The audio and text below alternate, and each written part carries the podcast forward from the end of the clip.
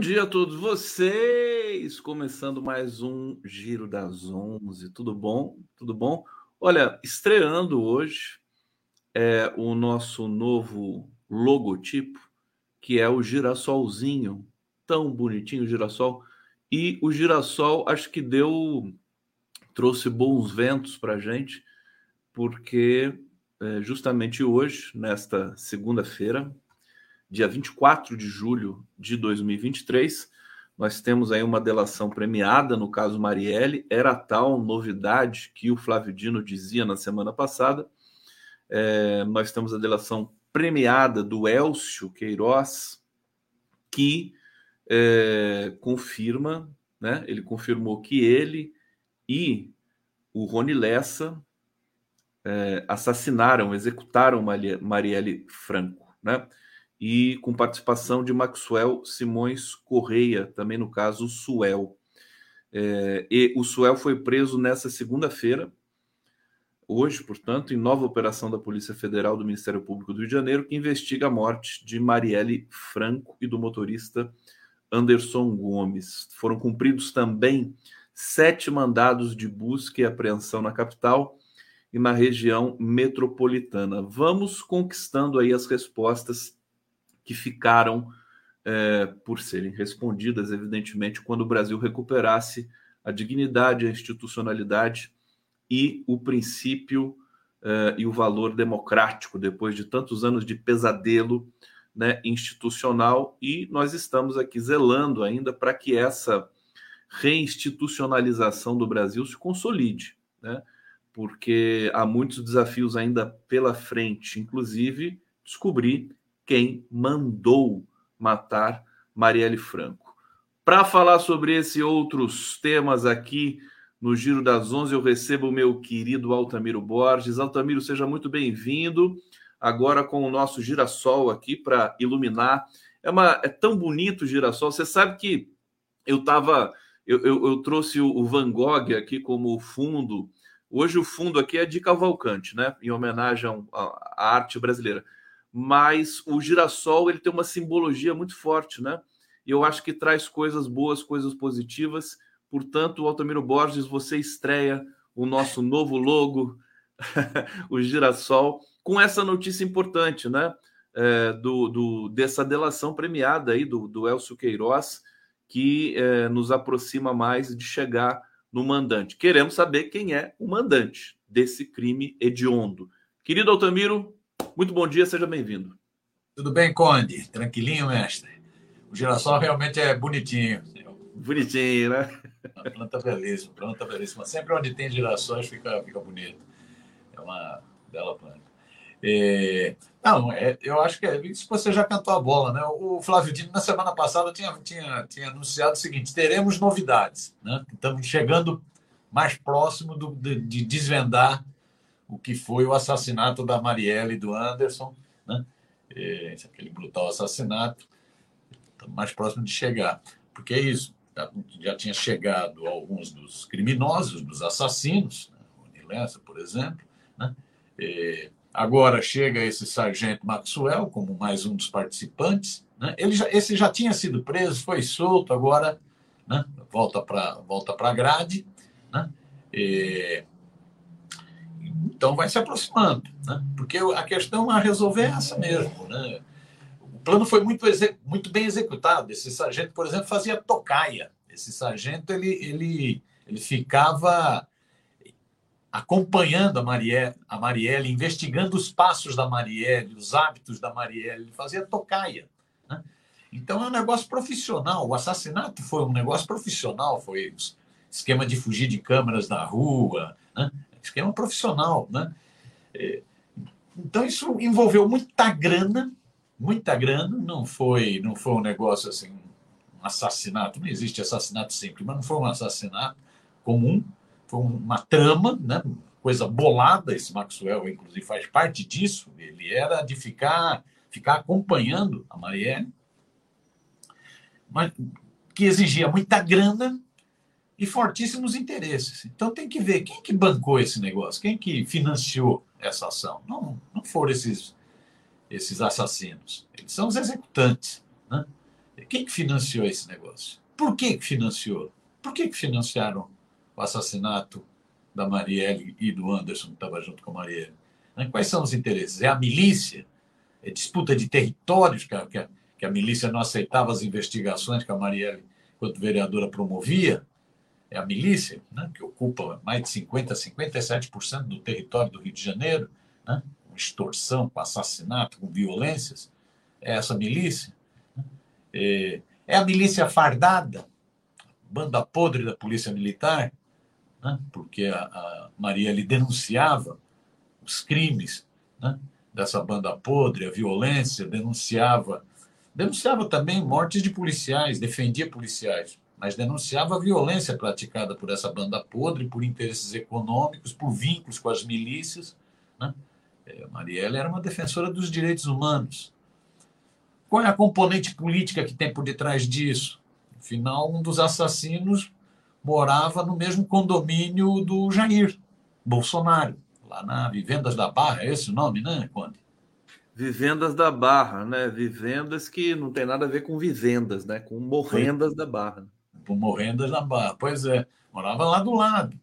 Diz que a, o Jair Renan, o filhote 04, namorou a filha dele. Né? Então, que, né?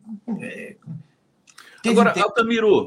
Desenvolvidos, ou seja, por isso, gente... eu acho que hoje deu um passo a mais, deu um passo a mais reforça aquilo que o Flávio Dino, ministro da Justiça, já havia anunciado. Né? É preciso ir a fundo para esclarecer esse crime, quem, quem mandou matar e por quais, quais razões. Diga, Agora, desculpa. se o Elcio, se o Elcio fez delação premiada, que é o que está aqui é, na nossa, enfim, na divulgação da própria Polícia Federal. É, se ele fez a delação premiada, é, ele sabe quem é o mandante. Quer dizer, ele diz que é, é, é só uma questão dele falar quem é o mandante. Será que é, essa, esse interrogatório, quer dizer, precisa de mais alguma coisa para fazer ele, ele dizer o mandante? Quer dizer, o delator, o delator, a pergunta técnica poderia ser assim: né? o delator pode omitir fatos para não se incriminar, ou a partir do momento que ele faz a delação, ele tem que dizer tudo que ele sabe. Uhum. Porque ele é. sabe quem mandou. Né? Uhum. É, mas aí nós vamos ter que ver. Por enquanto, só tem o anúncio. Né? É, é, entre criminosos, é, há muita, muito jogo também, muita mentira, um tentando se safar, mente. Você pega agora essa cena do Daniel Silveira com o Marcos Duval. O Marcos Duval, nesse depoimento agora, disse o seguinte: não, o Bolsonaro não foi o responsável pelo plano golpista o Bolsonaro estava na reunião, mas não falou nada. Cada hora ele falava uma coisa. No primeiro momento, ele disse que foi o Bolsonaro que o chamou para o plano golpista. O Marcos Duval vai precisar passar por outro teste de. de pois é, pois é. Pois é. Né? Aí, no segundo momento, disse que não, ele não, ele não, não, não foi ele o, que planejou o golpe, mas ele participou da reunião. Depois disse que ele ficou quieto na reunião. Né? Cada hora fala uma coisa. Então, essas delações tem muito de, desses malucos de tentar liberar, né? Lógico, aí vai, vai sendo pego em contradições?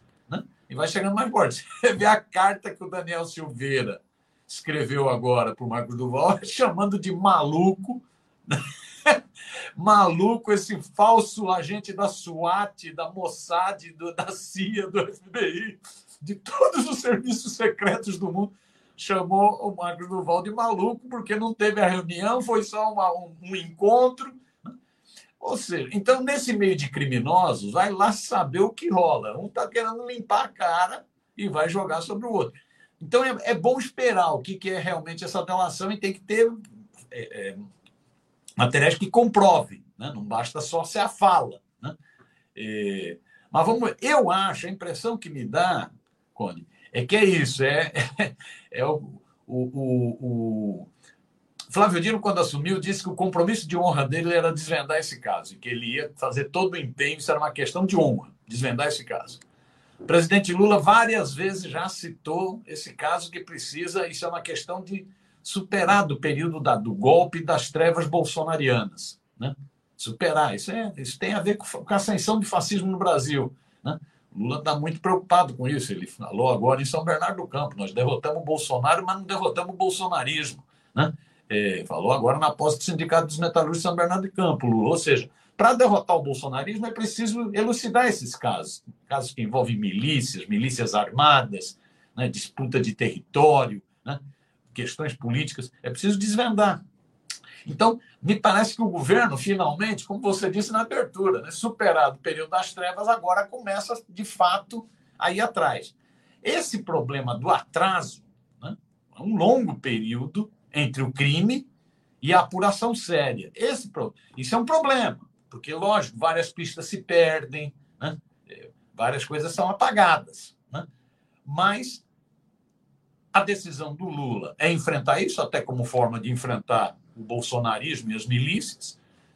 A decisão do Flávio Dino, como ministro da Justiça, foi questão de honra enfrentar isso. Na semana passada ele anunciou, ele cantou a bola. Não, tem novidades.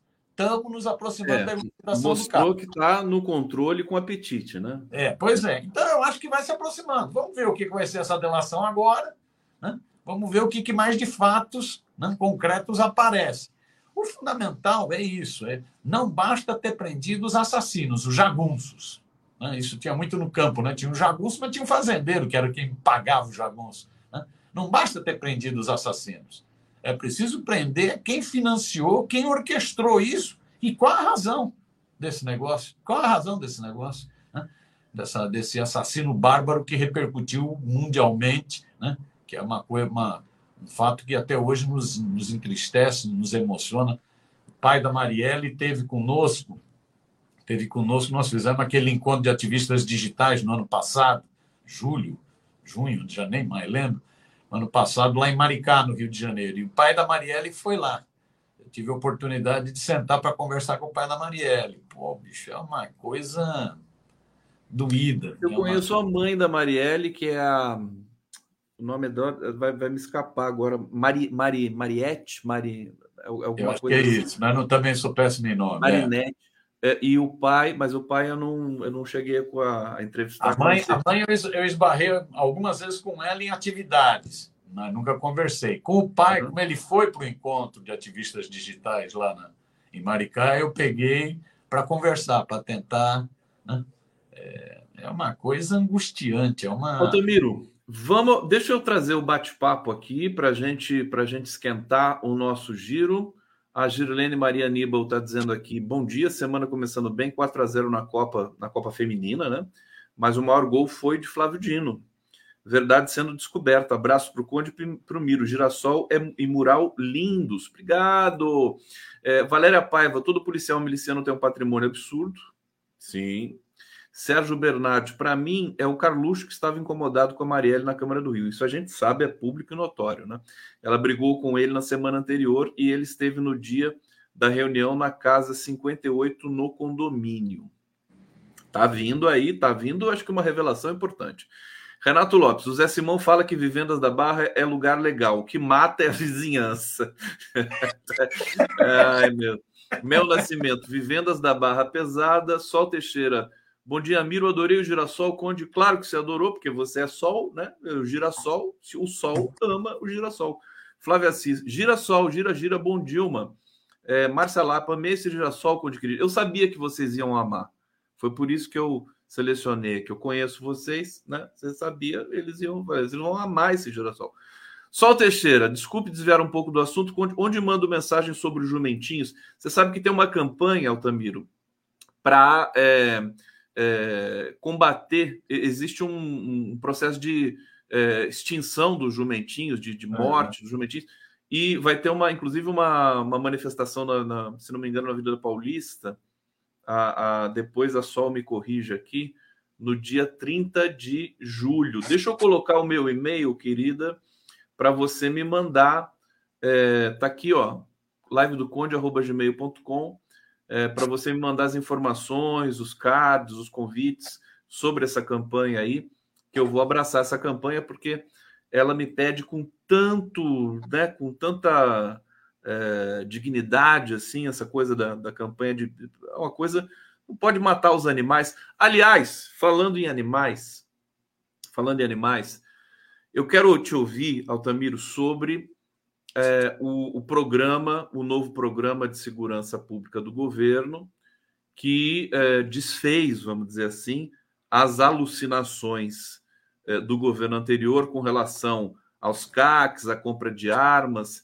É, inclusive, tem, um, tem relatos de que, é, lembrando de caça e de morte de animais, né, porque a única caça no Brasil é o javali. E, e o javali foi espalhado pelo território nacional inteiro para justificar é, a compra de armas por, por CACs fraudulentos, né, que não caçam nada. Eles querem só ter arma e, e, e, transitar com a arma, poder transitar com a arma. Você viu essa, essa medida do governo que foi anunciada, aliás, com muita pompa, com o Flávio Dino ali, como sempre, ele que é o ministro, inegavelmente, mais eloquente desse governo. E aí? Altamiro? É, eu acho que é uma, é uma medida para superar exatamente o período da barbárie. Né? Nós tivemos isso. Nós tivemos um presidente que detestava livros e amava armas, detestava a vida e amava a morte. Né? Era, um, era a fase da necropolítica. Então, Bolsonaro foi isso. O que toda, toda, todo movimento civilizatório, de desarmamento, de diminuir a violência na sociedade, né? o Bolsonaro fez exatamente o inverso. Foi a regressão civilizatória. Né? E acaba que isso engana muita gente, porque muita gente acredita que é espalhando arma que vai se combater a violência, e os dados são exatamente o oposto espalhou arma, aumentou a violência. Aumentou a violência. Né? Então, hoje, né, o que né, espalhou miséria, espalhou arma, espalhou violência, aumentou a violência. Hoje, nas ruas do Brasil, é violência para tudo que é lado. Violência para tudo que é lado. Violência do crime organizado, violência da bandidagem pequena, violência também da banda podre da polícia, que se sente à vontade para matar. Né?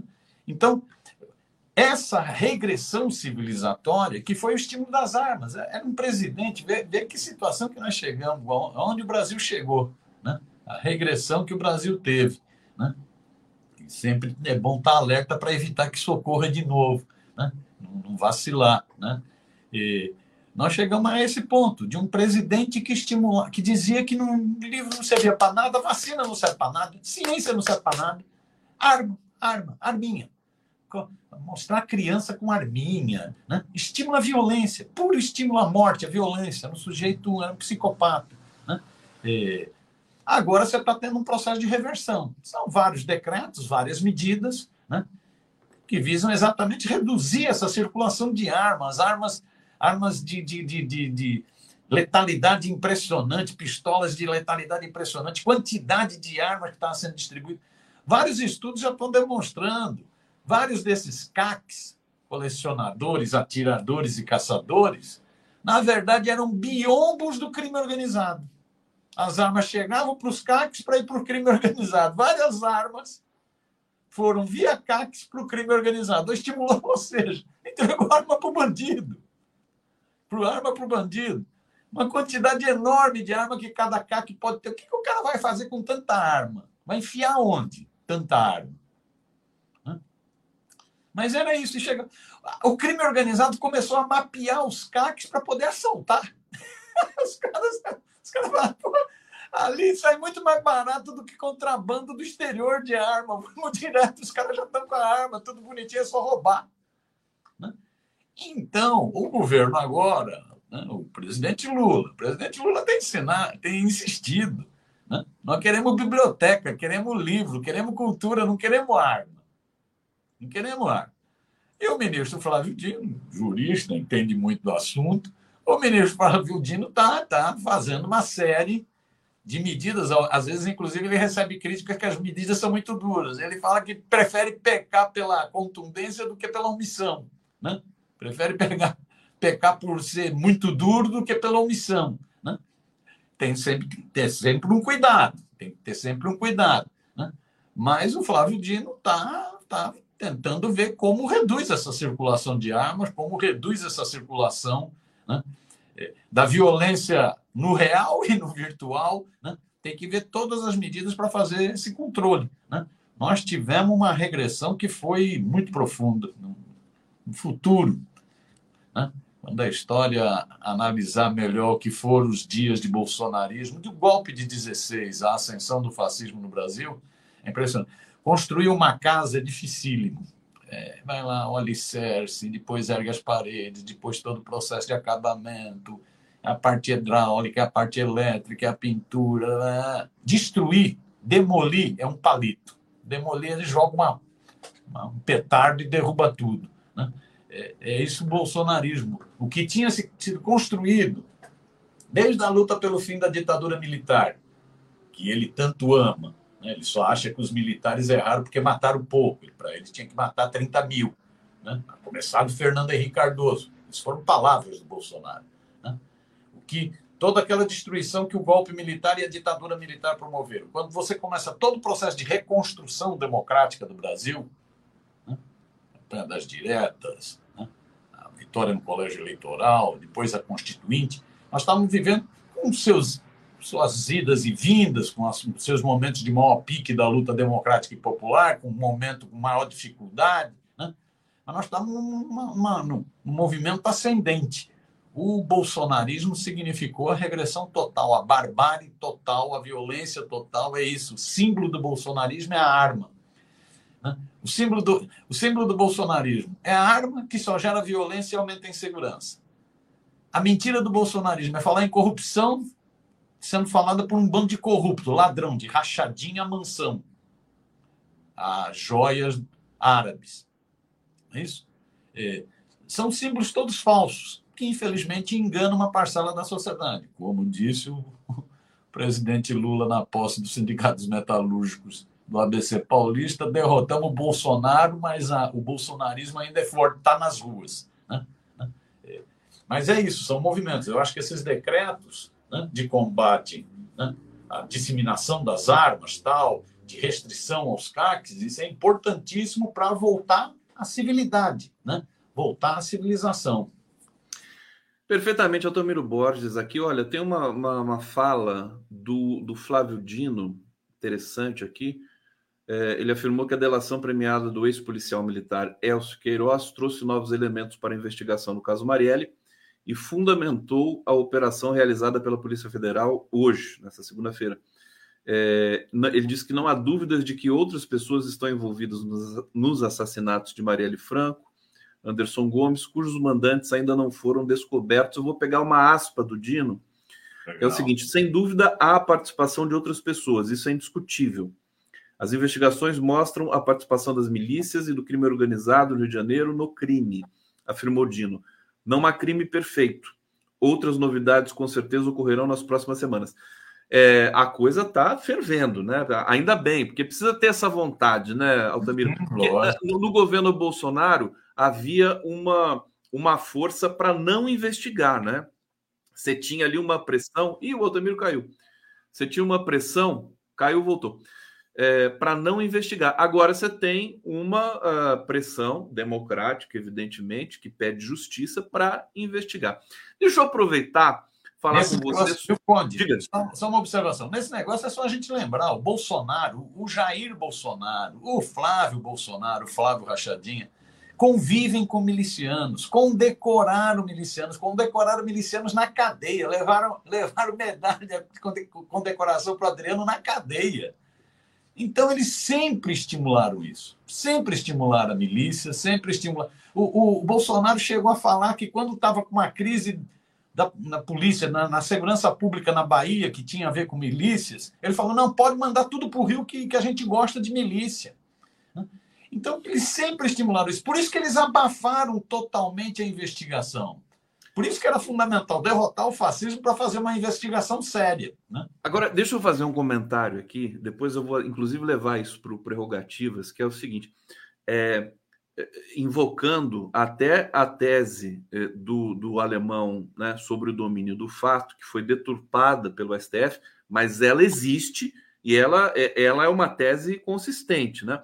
Porque pode muito bem ter acontecido o seguinte esses, esse pessoal do grupo de milícia ali que orbitava em torno do Carlos, do Carluxo, do Bolsonaro e tudo mais, eles podem ter tomado a iniciativa de, de cometer a execução, de fazer a execução, para agradar o, os, os, os, chefes deles, né?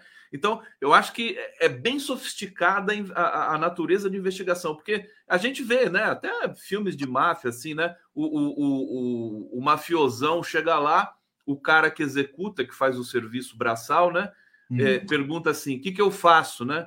E ele diz assim: eu não quero saber. Quer dizer, é a senha para o cara ir lá e eliminar o, o enfim, quem está atrapalhando a vida dele lá. Bom, gente, comentando aqui no bate-papo, daqui a pouco eu vou fazer mais uma rodada de leitura. Eu quero perguntar para você o seguinte, Altamiro: o Flávio Dino, enfim, é, proeminente ministro, está é, liderando muitas coisas e causa ciúme nos petistas ali. No... Aliás, tá um caldeirão aquilo ali, porque a chegada do, do Centrão, que chega e que tem o apoio do Flávio Dino, é, os, os ministros que são do PT, etc., na, na sua, digamos, na psicologia desses, desses cargos, né, desses quadros, não querem ceder, mas vão ter que ceder para a chegada desse é, grupo no governo. É, muito se especula que o Ministério do Esporte pode estar né, ali sob é, disputa, aliás, está sob disputa o Ministério do Desenvolvimento Social, do Wellington Dias. Há especulações de que a execução do Bolsa Família no Nordeste não está do jeito que o Lula gostaria que estivesse. Enfim, esses bastidores do governo. Você tem alguma informação sobre isso? Eu quero saber sua opinião sobre isso. Não, eu acho que o que está tá certo é que o, o Lula vai tentar ampliar sua base de apoio. Ele sabe as dificuldades que ele tem no Congresso Nacional. Você elegeu o Lula, mas o Congresso Nacional é totalmente conservador e, e muito fisiológico.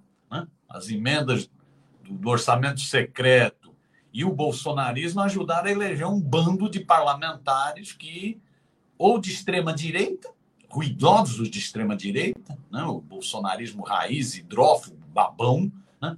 ou deputados mais fisiológicos, conservadores, né? Então, o Lula sabe que ele precisa do Congresso Nacional. Não tem outro jeito. Não tem outro jeito. Nós não estamos numa fase de mobilizações gigantescas de rua por mudanças positivas no Brasil. Né? O Congresso Nacional está aí. Né? Tem que votar lá. Tudo tem que votar lá. Tem que votar lá o arcabouço fiscal, tem que votar lá a reforma tributária, tem que votar lá a PEC da transição que garantiu o Bolsa Família. Então, o Lula sabe que ele tem que ter uma base de apoio mais sólida, que está muito instável. Ele sentiu isso até quando discutiu a reformatação dos ministérios. Né? Os caras tiveram a pachorra de mexer na proposta de ministério do presidente eleito, de dizer, não, desidrata aqui o Ministério do Meio Ambiente, desidrata aqui o Ministério dos Povos Indígenas, remaneja postos. Então ele sabe, ele não quer viver nessa instabilidade no Congresso. Ele sabe que atraindo o PP e os republicanos para o governo, pro, né, ele não vai ganhar a totalidade de votos do Republicanos nem do PP, como ele não ganhou a totalidade de votos do União Brasil. Né? Mas ele atrai uma quantidade suficiente para ter maior tranquilidade nas votações no Congresso. Né? Então, que ele vai fazer isso, ele vai fazer. Lula, é, ele mexe com muita. Ele é muito pragmático e é muito da habilidade política. Né? Ele não está ali para demarcar a posição, ele está ali para governar está ali para né, comprar brigas que ele acha que vai perder, ele está para governar. Então, ele vai fazer a reforma ministerial. Está dado, já tem até os nomes dos possíveis ministros aí pelo PP, do Lira, e pelo Republicanos de Edir Macedo. Né? Já tem até os nomes. Né? Então, ele vai fazer. Aí tem muita boataria sobre aonde ele vai mexer. Né? E aí tem muita fofoca, aí tem muita disputa de interesse. Né?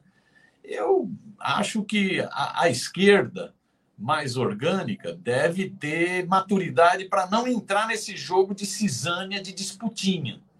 Né? Porque se ela alimentar esse jogo, ficar dando fogo, tiro amigo, fogo amigo, né? ela só vai fortalecer o outro lado. Né?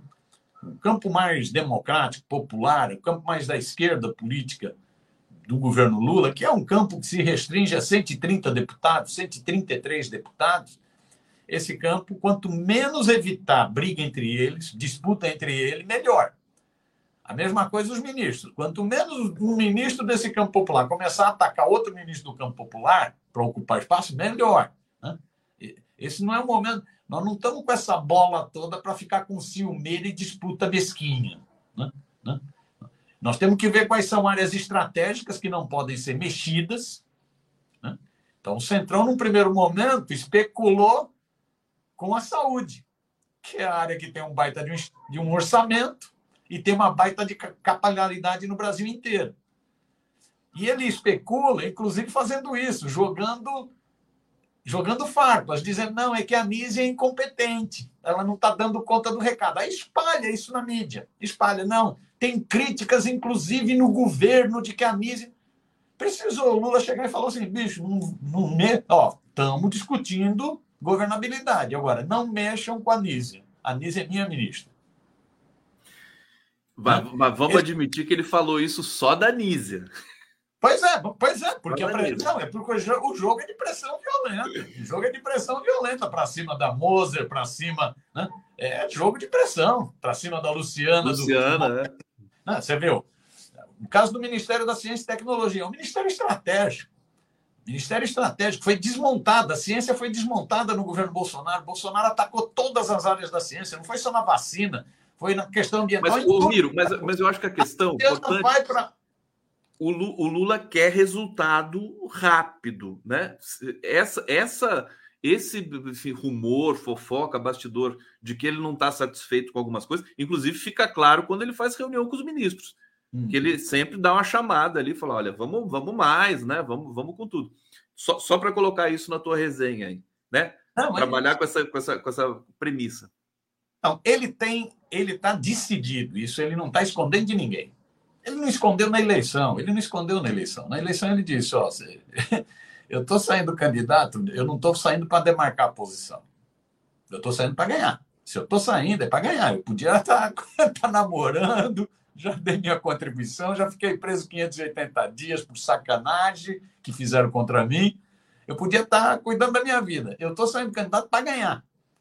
Para ganhar, eu sei que tem que ampliar a frente ele surpreendeu muita gente. Ele fez aquela mistura gastronômica que ninguém esperava. Lula com chuchu.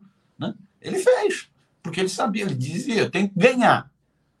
Segundo, eu estou saindo para ganhar. Depois eu estou saindo para tomar posse, porque existe o risco de não ter posse, porque nós estamos com um fascista no poder, e ele estava certíssimo. E eu estou saindo para governar. Para governar, ele tem que ter governabilidade. As pessoas podem não gostar, mas é isso.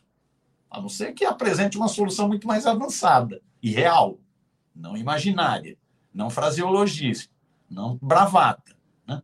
É, então, ele sabe que ele tem que governar. Então, isso está dado. Ele vai, teve sinalizações do Republicanos, teve sinalização do PP do Lira, do republicano de Edir Macedo, ele vai alojar. Para alojar, ele tem que tirar alguém. Isso não tem jeito. Aí começa toda boataria. Começa toda boataria.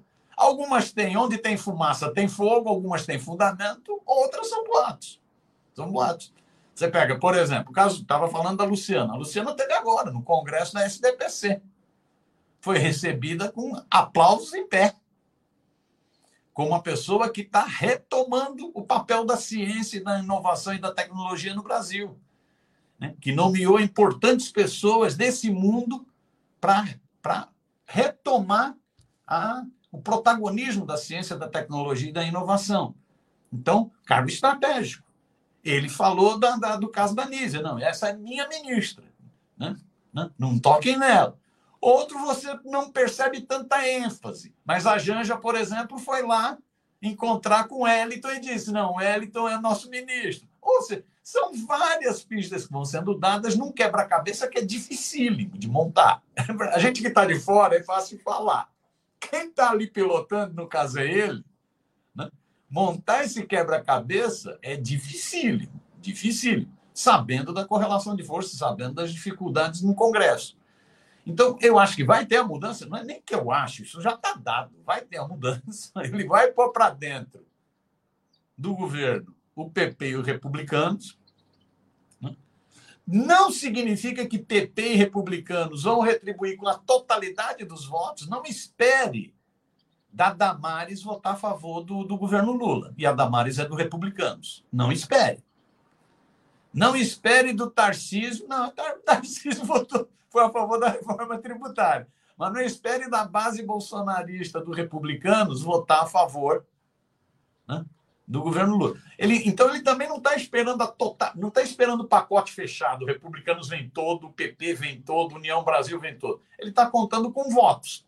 Se ele tiver 40 votos de um lado, 40 do outro, 40 do outro, pronto, ele já consegue uma maioria até para aprovar propostas de emenda constitucional. Né?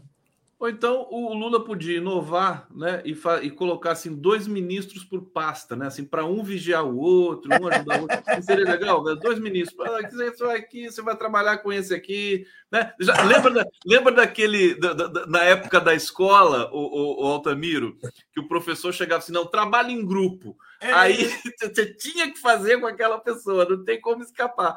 É. Manda, manda, manda um zap para o Lula com essa proposta. Vou mandar. Pode até batizar de ministro adjunto. Ministro adjunto, quer dizer, o secretário executivo faz esse papel, né? É. Às vezes, não, mas aí ele tem que, caso tem que, que o executivo o era até mais importante que o ministro.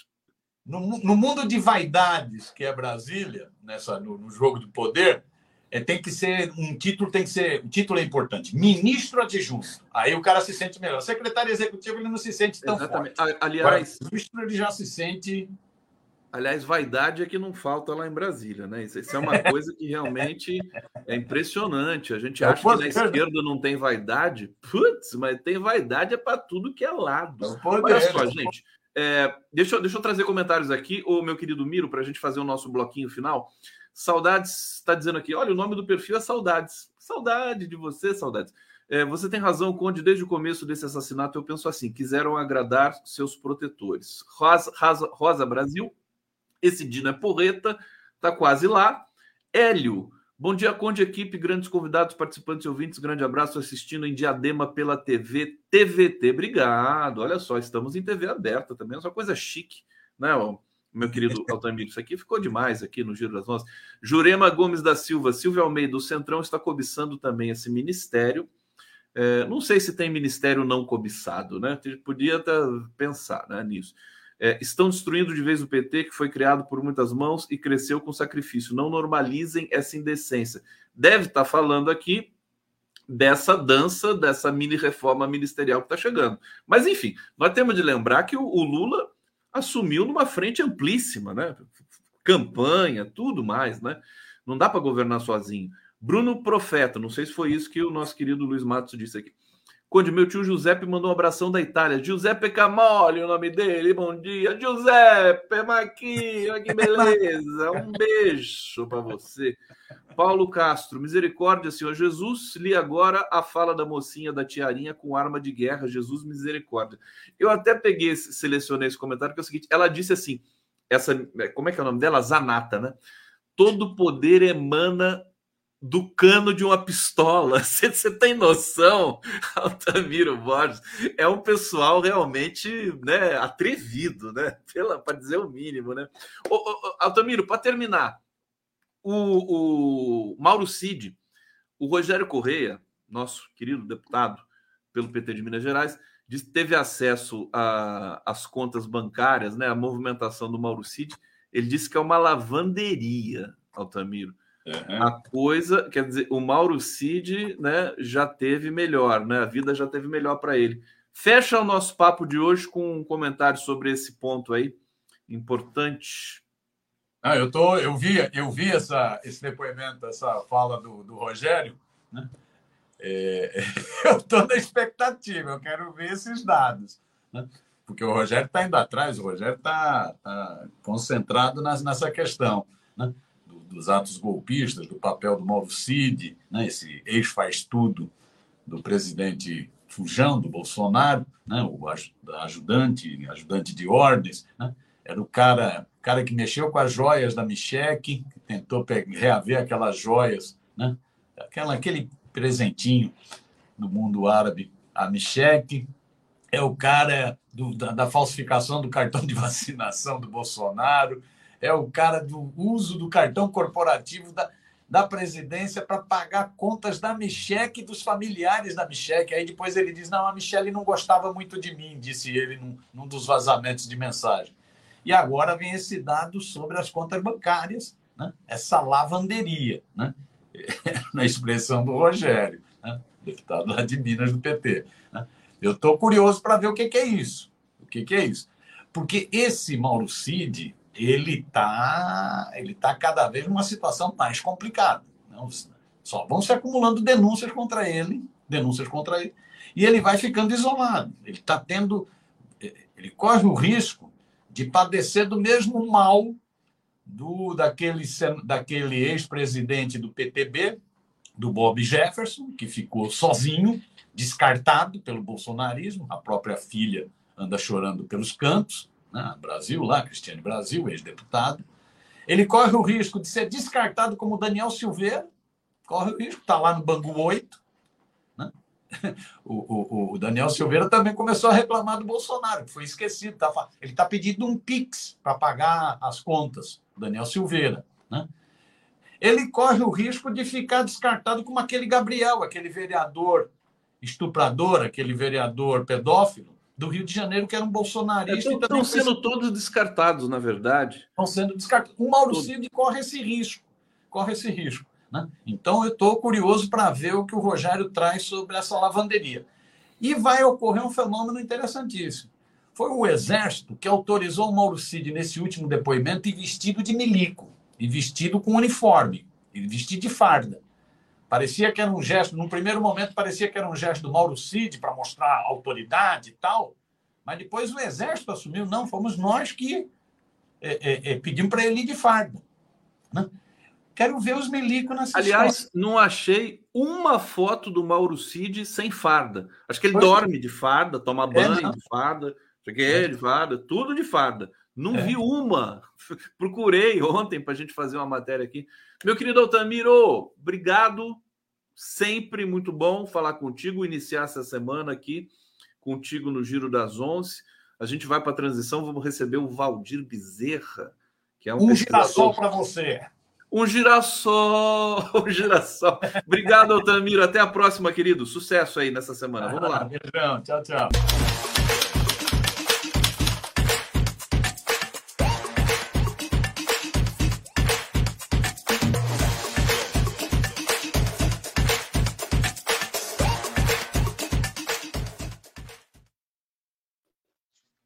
Recebendo o Valdir Bezerra, que está no Brasil. Você veio para o Brasil. Meu querido Valdir, estava na, nas últimas vezes que a gente conversou, estava lá na Rússia é, e agora vem aqui. Deixa eu apresentar para vocês, Valdir Bezerra, mestre em Relações Internacionais pela Universidade Estatal de São Petersburgo, é, membro do Núcleo de Pesquisa em Relações Internacionais sobre Ásia da Universidade de São Paulo, pesquisador do grupo de estudos sobre os BRICS, sobre os BRICS da Faculdade de Direito da USP. Meu querido Valdir, tá feliz de estar no Brasil? Encontrou um Brasil melhor? Como é que você está? Seja bem-vindo aqui. Agora a gente pode dizer bom dia estando no mesmo horário, não é, Conte? Porque das últimas vezes era duas, duas zonas diferentes, né? E eu estava passando frio na Rússia, aí cheguei no Brasil, agora estou passando frio no Brasil, em São Paulo. É uma situação sui generis. Por isso até que eu tô com uma blusa aqui dentro de casa. Mas é, parece que você está na Rússia. É, sim. Encontrei uma São Paulo fria, mas acho que é o nosso inverno aqui, dá uma sensação térmica diferente da sensação que a gente tem lá, porque as casas aqui no Brasil, elas não têm a elas não têm calefação, né? Não tem aquecimento interno como as casas de lá. Então a gente acaba sentindo um pouco mais de frio aqui, por incrível que pareça. Quero agradecer novamente o convite e dizer que é, ainda não tive tempo para fazer uma avaliação desse Brasil que eu encontrei, caro Conde, porque eu cheguei na sexta-feira de manhã, então ainda estou no período de readaptação, mas logo eu vou poder dar alguma avaliação nesse sentido.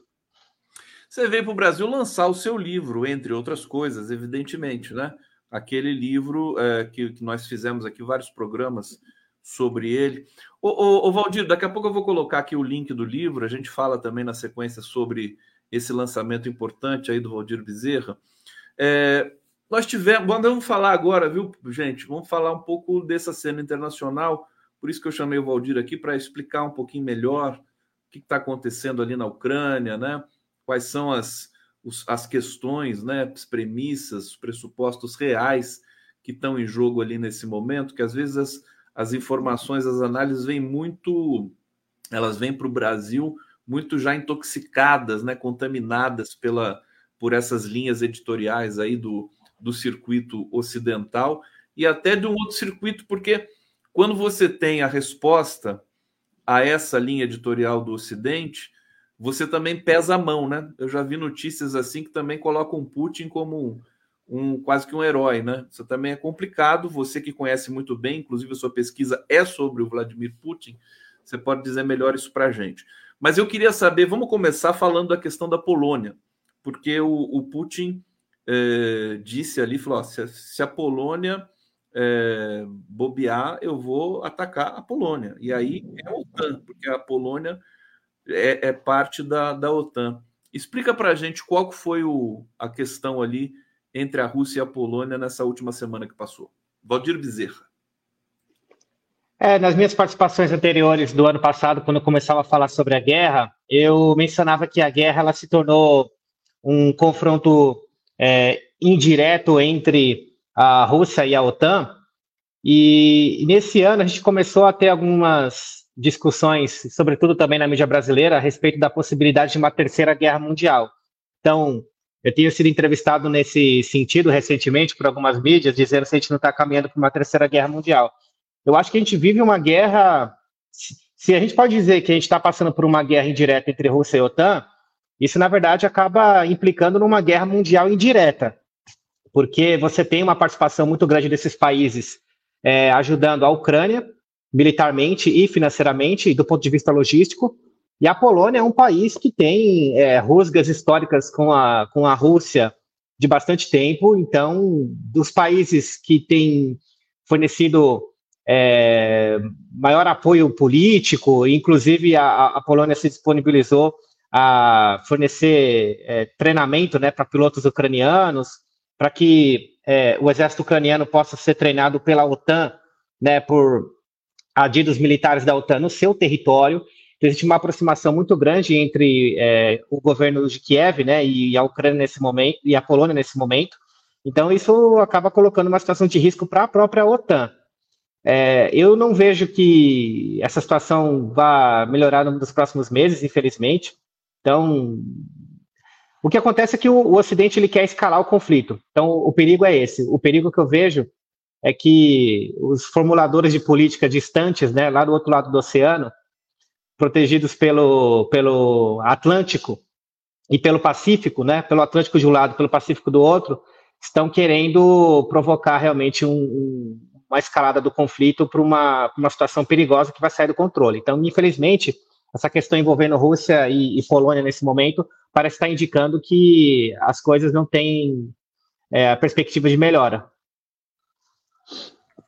Pois é, a gente, a gente tem percebido isso, né? inclusive nas tratativas internacionais. É, o, o, presidente Lula é alguém que diz, né, falou, eles não estão interessados em encerrar essa guerra. Agora, é, há informações de que os Estados Unidos já estão é, exaustos, já estão cansados de ouvir tantas exigências do Zelensky. Não sei se você tem essa, esse dado, mas é um ponto importante para a gente tratar. Antes de passar para você, meu querido Valdir, deixa eu colocar aqui o livro do Valdir, A Rússia de Putin e o Espaço Pós-Soviético, Valdir da Silva Bezerra. Bonita capa e tá aqui.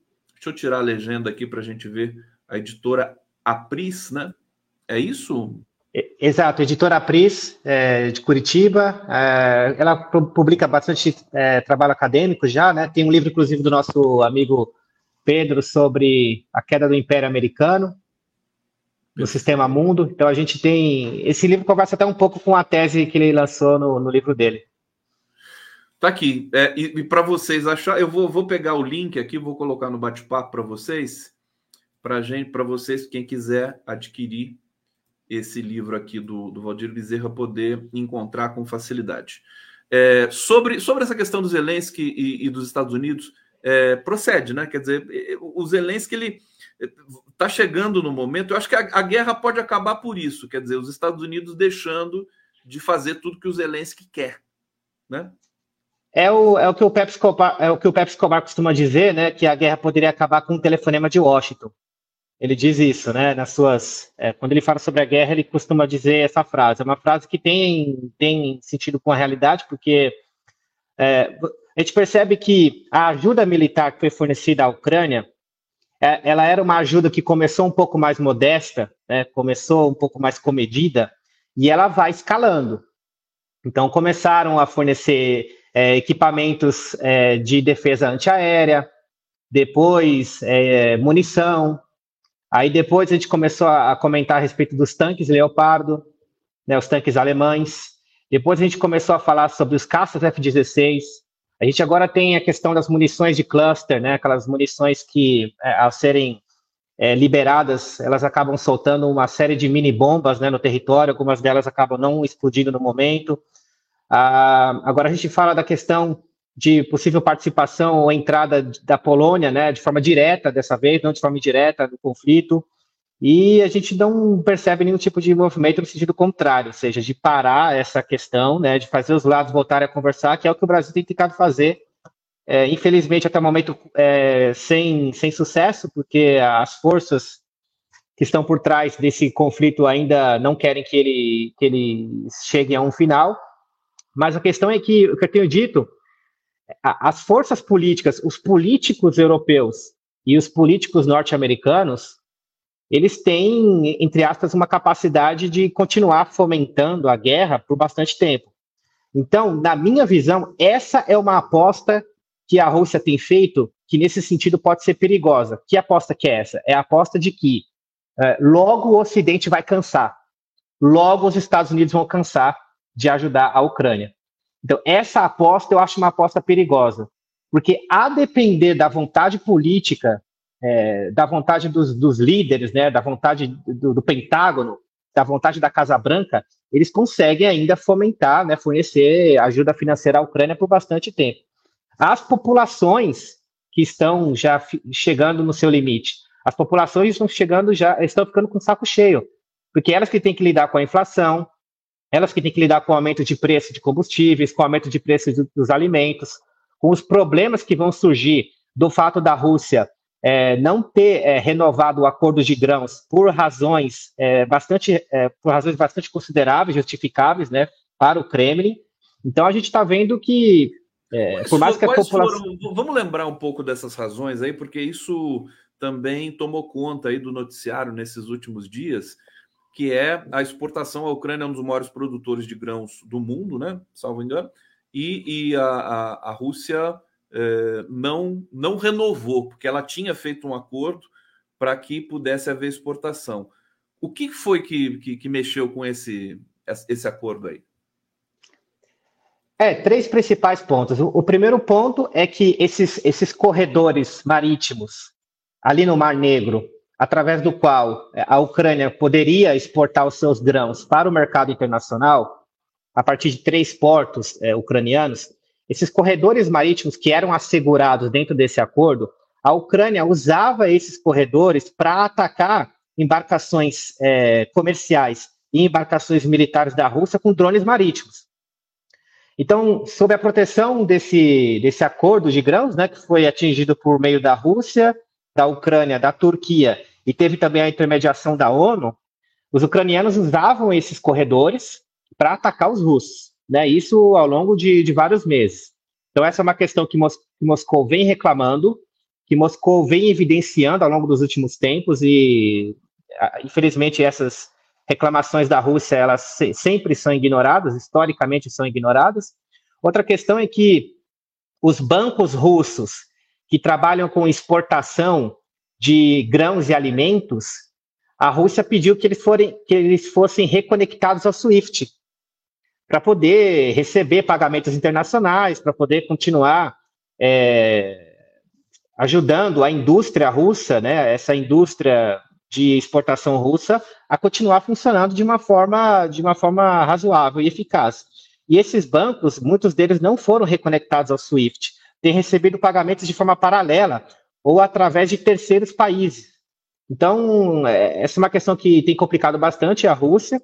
E outro ponto importante, existe um, um, um duto que liga a Rússia, né, uma região da Rússia chamada Togliatti, até um porto ucraniano chamado Odessa.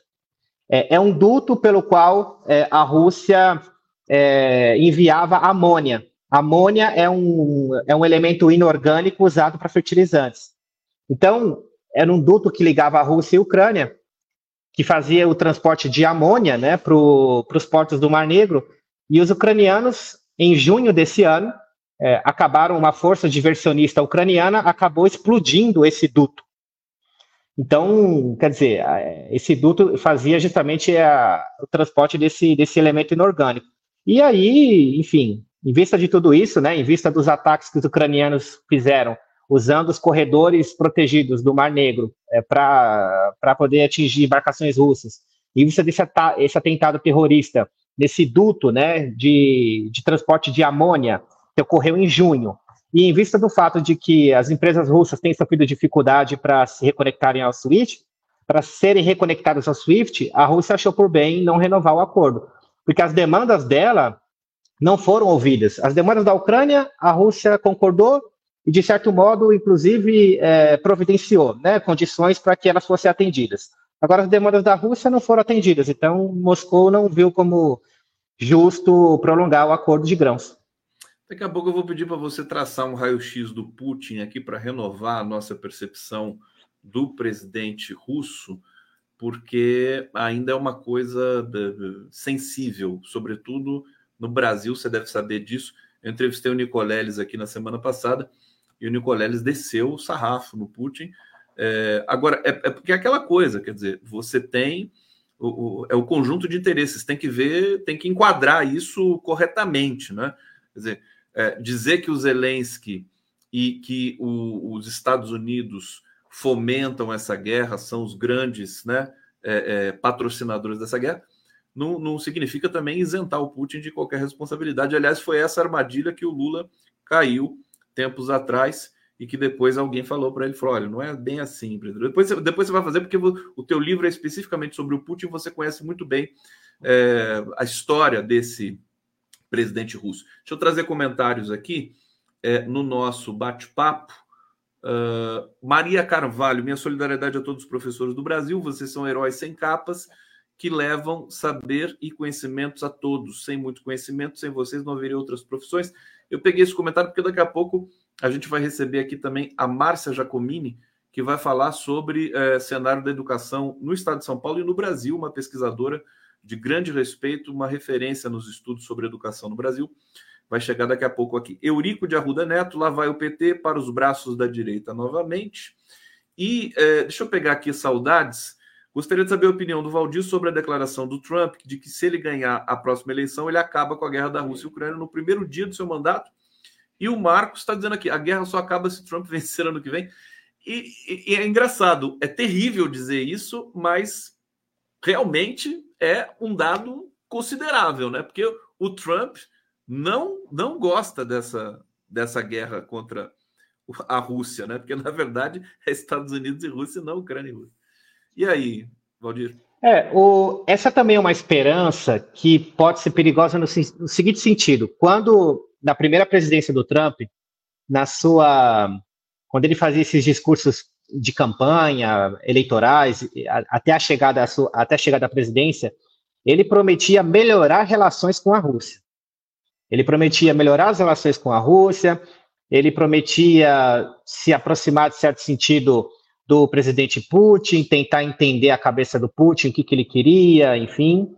Só que a realidade se mostrou diferente. A realidade se mostrou que, é, foi inclusive durante a presidência do Donald Trump, que a estratégia de segurança nacional dos Estados Unidos, que foi lançada em 2017, é, nomeou a Rússia e a China como rivais dos Estados Unidos, como países que se opõem aos interesses, aos valores e aos objetivos americanos no mundo. Foi durante a presidência do Trump. Então, quer dizer, ele prometeu uma coisa durante a campanha, mas o establishment, se pode colocar assim, político americano, a, as demais forças né, que, que fazem o jogo em Washington não permitiram com que o Trump pudesse levar a cabo a, aquelas suas promessas, se é que eram promessas de fato sinceras, né, de você melhorar as relações com a Rússia, dado que dentro dos Estados Unidos a visão que eles têm da Rússia é uma visão muito negativa, de todo modo, né, em, em todos os âmbitos, tanto do lado dos democratas como do lado dos republicanos. Eles não têm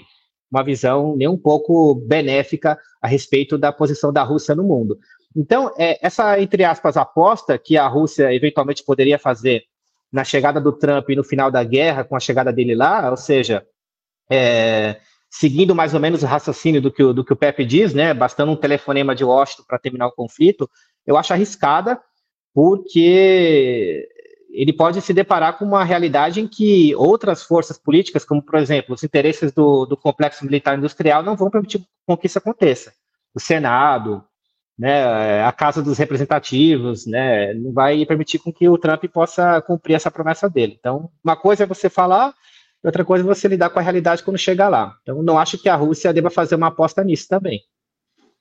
Perfeitamente, eu estou aqui pensando como é que como é que a gente vai chegar. Me diz uma coisa, o, Valdir, o que, que ficou daquela é, daquele motim, né? Que chegou para a gente como um motim lá do grupo Wagner e, e, e mexeu um pouco com a, a, a, as estruturas ali do próprio Kremlin, do, do, do, das forças russas e tudo mais.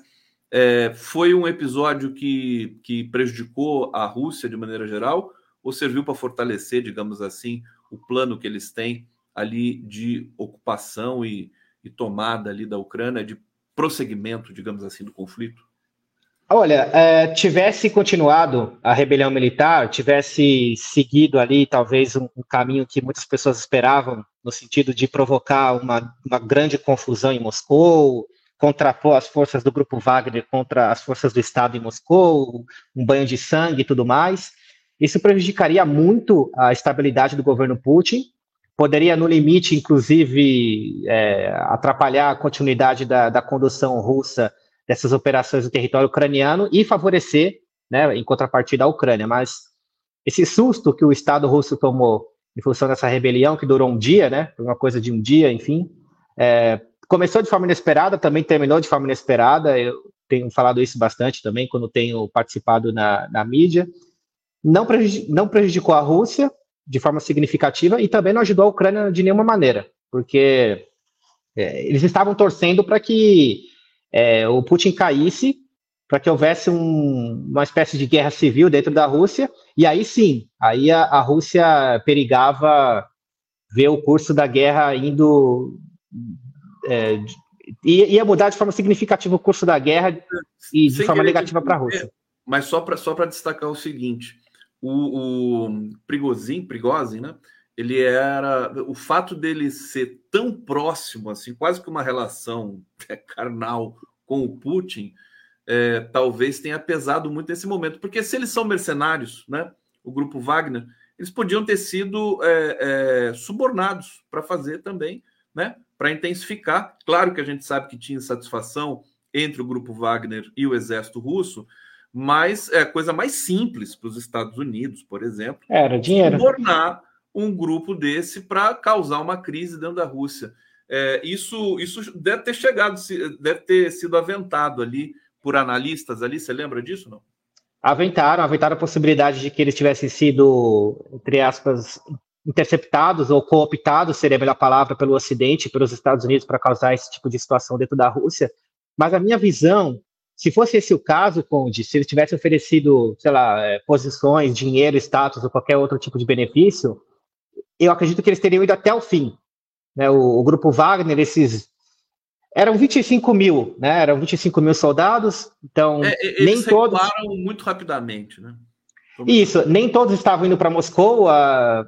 Eu não chego a dizer que não seria nem cerca de 15 mil né, soldados, bastante bem armados, né, do, do, dessa companhia militar, do grupo Wagner, que estavam se dirigindo a Moscou de, das regiões russas do sul, né, Rostov e Voronezh, estavam com comboios é, comboios blindados se dirigindo à capital para poder fazer as suas demandas perante o ministro, o ministro, da Defesa, enfim, né, perante o Estado russo de alguma, de alguma maneira.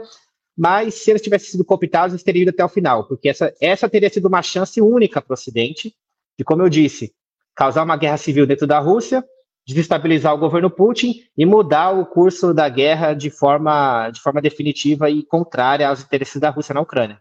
o que pode ter acontecido é que os. Uh, não sei se os, os uh, a inteligência estadunidense estava, estava de posse dessa informação. Sim, estava de posse, mas não avisou. Sim. Mas não avisou, e, e, e assim, porque eles não agiram também nisso, né? Eles, é, eles queriam deixar acontecer. Nesse momento. Oi? Eles queriam deixar a coisa acontecer. Eles queriam deixar acontecer, mas eles podiam ter, né? Se, se, se fossem mais, eh, digamos assim, atrevidos, né? Poderiam já ter entrado ali e falar: não, vamos, agora a gente vai. É, devem ter sido surpreendidos também por isso. Agora, o, o, o, Valdir, é, falando um pouco é, do, do, do, dos caminhos que essa guerra. Tá, eu, eu, eu, fico pensando na questão política e diplomática, de que o nível de ajuda que o Ocidente está dando para a Ucrânia faz com que a Ucrânia, na prática, seja integrante da OTAN. Sim. Não é? Porque assim, se, se a Ucrânia tivesse sozinha, né, ela já teria sido dizimada, na minha visão aqui, que Sim. eu preciso que você confirme. Mas na prática, ela, ela, é, ela é mais forte do que o integrante da OTAN. Quer dizer, é, é muita. É muita muito conceito que cai por terra quando a gente observa essa guerra com lupa, né? É uma questão difícil, né? É, ela é uma guerra proxy, né? Ela é uma guerra proxy no sentido de que a Ucrânia agora conta com mísseis britânicos, tanques alemães, é, sistemas de defesa americanos. Ela conta com, enfim, uma, uma infinidade de equipamentos de outros países, dos países bálticos, da Polônia, da Itália, da França. Então, você tem todo o esforço do a Rússia chama isso de é, a Rússia chama o Ocidente de o Ocidente coletivo, né? Isso nesse entendimento russo a gente engloba a Europa Ocidental, a América do Norte, a Austrália, o Japão, inclusive a Coreia do Sul, né? A, a Rússia chama esse tipo de esse grupo de países de Ocidente coletivo. Todos eles têm ajudado um único país, né? Nesse conflito que é a Ucrânia. E a Ucrânia canaliza todos esses recursos e ainda assim, a gente tem uma situação em que a guerra se encontra num momento equilibrada. Eu ouço dizer também, as pessoas dizem, não, mas a, Rússia está com dificuldades nessa guerra. E de fato está, né, com algumas dificuldades. Mas o Ocidente também está vendo dificuldade em derrotar a Rússia. Todo o Ocidente, que é uma economia é, conjunta, a economia dos países da OTAN, ela fica na casa de 50 trilhões de dólares, se você analisar em seu conjunto está lutando contra a Rússia, que tem uma economia de 1,5 trilhão de dólares, e está sentindo dificuldade em fazer, em fazer as forças russas recuarem na Ucrânia. É, a contraofensiva ucraniana não tem dado os resultados que se esperam, e, e mesmo em vista dessa ajuda fenomenal. A contraofensiva está tá em curso nesse momento? Ou, ou Sim, ela, ela já... começou. Ela começou em junho, é, meados de junho, é, final de maio, começo de junho. É, eu escutei alguns analistas dizerem o seguinte: que se essa contraofensiva fracassar, a Ucrânia vai estar numa situação bem difícil, é, é, é a despeito de, de, todo esse PIB que você destacou aqui dos países da OTAN. É, porque a, a Ucrânia destacou agora, são 12 divisões para essa contraofensiva, cerca de 70 mil soldados. A Rússia já diz que nesse mês, nesse mês passado, nesse último mês, foram eliminados 22 mil desses 70 mil, né, que foram destacados para a contraofensiva. Então, vai faltar homem, vai faltar, vai faltar pessoas. E aí vai, você vai lutar com o quê, né? Porque uma coisa é você fornecer os equipamentos, fornecer o treinamento, fornecer dinheiro, fornecer apoio político, mas quem está lutando? Quem está lutando são os ucranianos. E a Rússia diz que o Ocidente vai lutar contra ela até o último ucraniano. E parece ser a verdade. Olha só, e tem esse dado dramático, quer dizer, todo ucraniano, acho que entre 17 e 50 ou 60 anos, eles, homem, né, né do sexo masculino, eles estão ah, convocados obrigatoriamente, eles não podem nem sair do país, né? É essa a idade? Essa idade, eles não podem sair do país. É, inclusive, tem vídeos de pessoas que são é, forçadamente levadas ao fronte da rua mesmo, né? Você tem ali é, alguns carros, né, que caminham em algumas regiões da, da Ucrânia, e você tem um pessoal é, militar que acaba é, levando a pessoa à força, né, pessoas que não querem participar dos combates. Então, tem vários vídeos desses sendo veiculados na mídia russa, por exemplo. É uma situação desesperadora, uma situação desesperadora para os ucranianos. O, o Zelensky não quer, de fato, negociar nesse momento. Eu não sei que momento ele vai querer negociar, é, porque conforme a guerra é vai. É, é, é, curioso, desculpa te interromper, mas assim, o, o, a diplomacia brasileira destaca que ah, nem, nem o Putin, nem o Zelensky querem negociar. Mas se o Zelensky topar, é óbvio que a Rússia vai conversar. Né? E eu Sim. acho que já aconteceram episódios de o Putin se dispor a conversar e o Zelensky não querer conversar. É, confere? Sim, o, o Putin está aberto ao diálogo. Quem não está aberto ao diálogo agora é o Ocidente. Inclusive, essa, essa acusação que foi feita contra o Putin pelo Tribunal Penal Internacional já foi para deslegitimá-lo como um ator possível em negociações futuras.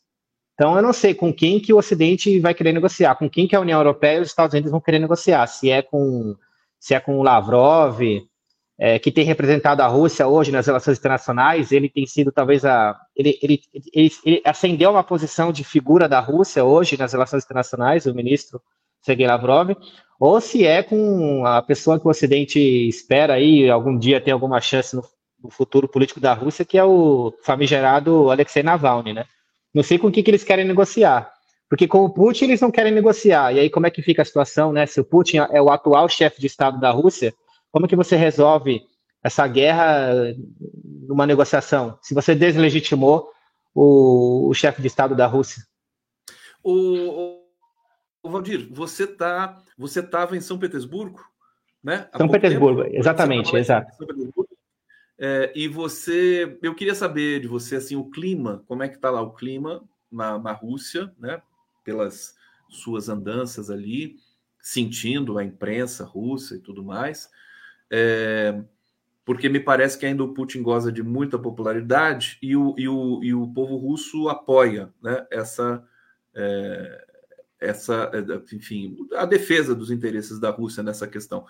E, por sua vez, se você souber também nos dizer é, o que, que como é que está o clima na Ucrânia, quer dizer, com tanta desgraça ali na, na Ucrânia, né? família, sofrimento, inflação, pobreza que a guerra pro, pro, propicia, né? É, o povo ucraniano está do lado do Zelensky ainda nessa altura do campeonato? É, a questão da Rússia, se você for, por exemplo, para São Petersburgo, passar um tempo em São Petersburgo e em Moscou, vai parecer que não tem guerra acontecendo. No limite, seria isso. Porque o que acontece com as sanções que foram impostas à Rússia no ano passado, qual era a expectativa do Ocidente? Era que a Rússia vivenciaria um colapso econômico total. Inclusive, tinham previsões no começo do ano passado que diziam que a economia russa ia cair 15%. Então, imagine só, né, uma, uma queda no PIB de menos 15%, seria o dobro da, da queda que a Rússia vivenciou na crise financeira global de 2008. Naquele, naquele momento, né, em 2009, a Rússia teve uma queda do seu PIB de menos 8%. Então, os, o Ocidente estava esperando um colapso total econômico da Rússia, mas isso não aconteceu. Então, a vida segue normal nessas cidades, né, que eu mencionei, Moscou, São Petersburgo, até em outros locais. Eu estive em Kazan por três meses, né, no ano passado, e também as coisas continuam normais por lá é uma cidade um pouco mais distante de Moscou, com um milhão e meio de habitantes, né? E, e, as coisas também normais. E se você andar pelas ruas da Rússia, você não vai ver as pessoas preocupadas, conversando sobre guerra. Não é o tema, não é o tópico que você vai ouvir se você se sentar num, num restaurante em São Petersburgo, num café em Moscou. Não é disso que as pessoas costumam comentar. E então a vida segue normal na Rússia, a despeito dessas é, crises né, esporádicas, né, como essa crise, essa rebelião militar que aconteceu no sábado. Naquele dia, claro, as pessoas ficaram mais tensas porque ninguém sabia o que ia acontecer, mas logo que terminou, as tensões já abaixaram. Agora, tem tido ataques de drones né, em Moscou, se, se, se, se eu não estou enganado. Houve um ataque de drone numa região não, não próxima do centro. Houve uma região, uma tentativa de ataque no, no Kremlin, né? Um drone acabou entrando ali na região do Kremlin e, em cima de uma foi explodido em cima de uma cúpula. Existiram ataques em algumas regiões residenciais de Moscou, mas são drones que acabam não causou nenhuma vítima, por exemplo. É, esses ataques de drones, eles acabam atingindo ou prédios, ou instalações, eles causam algum dano, mas não é nada significativo. Essa guerra de drones é uma guerra bastante típica da nossa era. Então, os dois lados estão usando drones para atacar é, infraestruturas de, de, processamento de petróleo, infraestrutura energética, dos dois lados né, da fronteira. A então, Rússia também está usando, né? É, a Rússia usa drones, os ucranianos usam drones, a Rússia usa inclusive alguns drones do, do Irã, também são bem eficientes. A gente tem uma guerra de drones até geopoliticamente um tanto interessante, né? A Ucrânia tem usado drones turcos e a Rússia tem usado drones do, do Irã. Então ali tem uma, tem uma guerra fria do Oriente Médio acontecendo dentro da Ucrânia também, uma guerra proxy.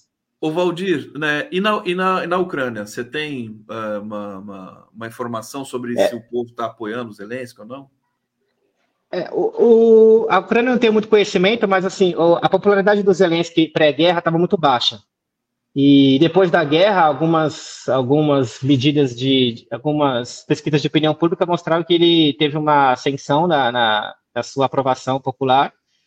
Não saberia dizer como é que está o clima exatamente na, na Ucrânia nesse momento. Não deve ser nada bom, claro, como você mencionou. O país tem visto as suas, muitas das suas cidades têm sido arruinadas né, pela continuidade do conflito. Esse conflito tem causado um prejuízo tremendo para a economia ucraniana. A, a, Ucrânia, por exemplo, não chegou nem a medir o seu PIB do ano passado, não conseguiu realizar essa tarefa. Nem tinha não, nem mediu o PIB. Não tinha como medir o PIB, não, não sabe qual foi a porcentagem de queda.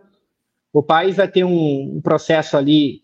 Quando terminar, né? Quando essa guerra terminar, eles vão ter que gastar bilhões, bilhões de dólares para restaurar o país e não vai ficar de graça. Então, a, e a Ucrânia... A questão, é, Diga. A Ucrânia vai ter que entender que essa ajuda financeira do Ocidente não é de graça. É, é só isso que tem que ficar claro para os ucranianos. E isso vai ter um preço que muitas gerações vão ter que pagar lá na frente. Muitas gerações. É um drama para o povo ucraniano, né? Quer é. dizer, ter, ter uma figura irresponsável, criminosa como Zelensky nesse momento é realmente uma tristeza é. muito grande. A Elisete Muniz está dizendo aqui, Conde, muito bom você trazer o Valdir novamente. Eu, eu, e eu tenho uma, uma impressão seguinte: não sei se você foi ver o, o Oppenheimer, né? O filme que está em cartaz nesse momento, lançamento mundial e tudo mais. É, mas é, eu tenho comigo que esse filme tem uma intenção geopolítica hum, o momento, né? da guerra, porque momento, é, ele coloca uma pressão nessa questão da bomba nuclear, da bomba Exato. que foi criada pelo Oppenheimer ali em 1945, né? E, e, e, eu acho que visa também livrar a cara dos Estados Unidos, tirar, como sempre foi feito, né? Da, da, do genocídio que eles cometeram no Japão, porque os Estados Unidos foram os únicos países que soltaram uma, uma bomba atômica em duas cidades, né? É, e, e, mataram Sim. 200 mil pessoas de uma vez, assim, numa instantaneamente. É, instantaneamente. É. E agora eh, se joga a pressão na Rússia, porque é, a pergunta que fica é assim: puxa, mas por, porque a premissa que parte da, das bombas de Hiroshima e Nagasaki é assim: o Oppenheimer acabou com a guerra, né? É, é, é uma reflexão é... que a gente precisa fazer, né, Valdir?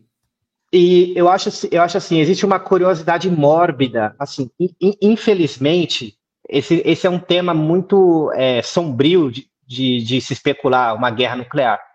Mas existe é, na, nas mentes políticas de muitas, de, de muitas lideranças ao redor do mundo uma certa curiosidade mórbida por saber como que seria uma terceira guerra nuclear. Pelo menos essa é a minha visão. Então isso é muito, é muito perigoso.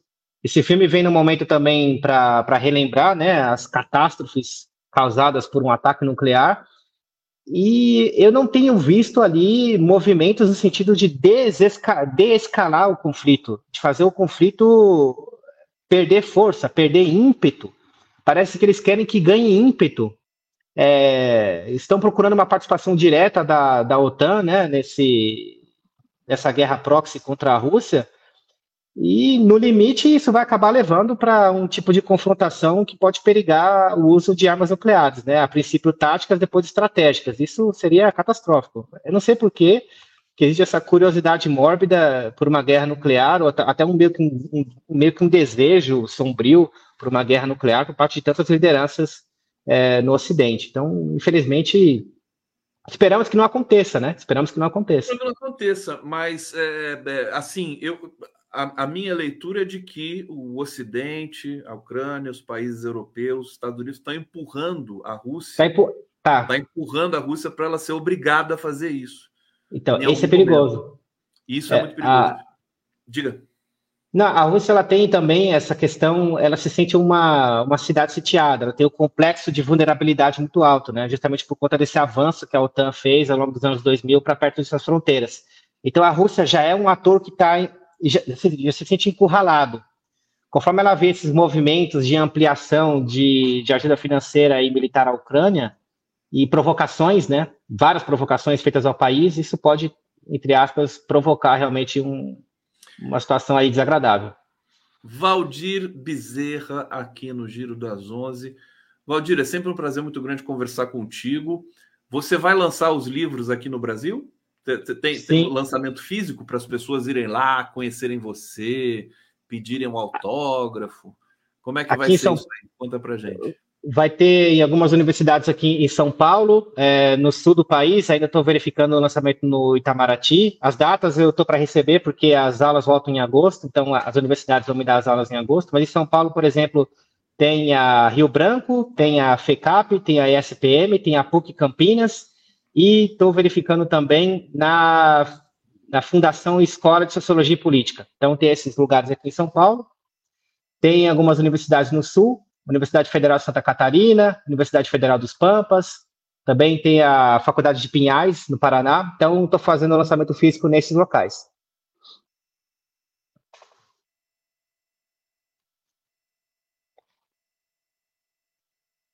No mais, parece agora que o, o Conde acabou saindo da live.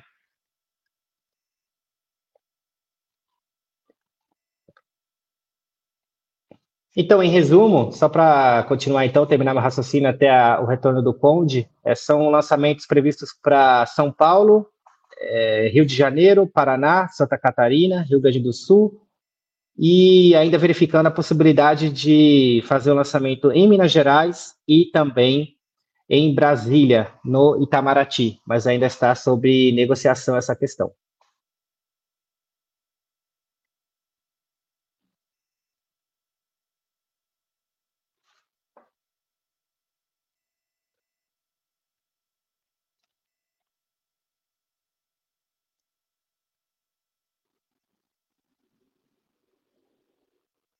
Depois, Conde, quando, quando você retornar, eu vou te dizer que não foram os russos que, que acabaram te derrubando, viu? Só para você não ter nenhum tipo de desconfiança nesse sentido.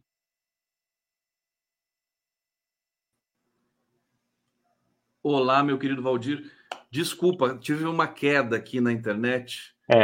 Eu estava eu tava falando em off aqui que não foram os russos que te derrubaram, tá? Só para você. Eu ia, até, eu ia até, se eu pudesse, eu tentei mandar um zap para você, mas como caiu aqui, é, para você continuar, para você dissertar enquanto é, eu, eu falei um pouco, eu continuei falando, falei um pouquinho Você continuou ainda. falando, é, eu estou monitorando falei. outra máquina aqui, eu vi que você continuou. Desculpem a todos aqui, mas estamos cá de volta com o Giro das Onze. Valdir, obrigado, viu? É, você você estava falando dos, dos, lugares de lançamento, mas depois você me manda também, que eu vou tá. divulgar aqui na, na, na nossa, nas nossas transmissões. Parabéns pelo trabalho mais uma vez. É, Obrigado. E boa estada no Brasil. Quem sabe a gente se Ótimo. conhece, se encontre aí em São Paulo. Você está em São Paulo? Capital? Não, eu estou no interior. Interior, mas, tá. É, podemos, podemos combinar em algum momento aí. Perfeitamente. Se... Foi um grande prazer, Conde. Obrigado, viu? Obrigado. Transição no giro. Vamos lá. Obrigado.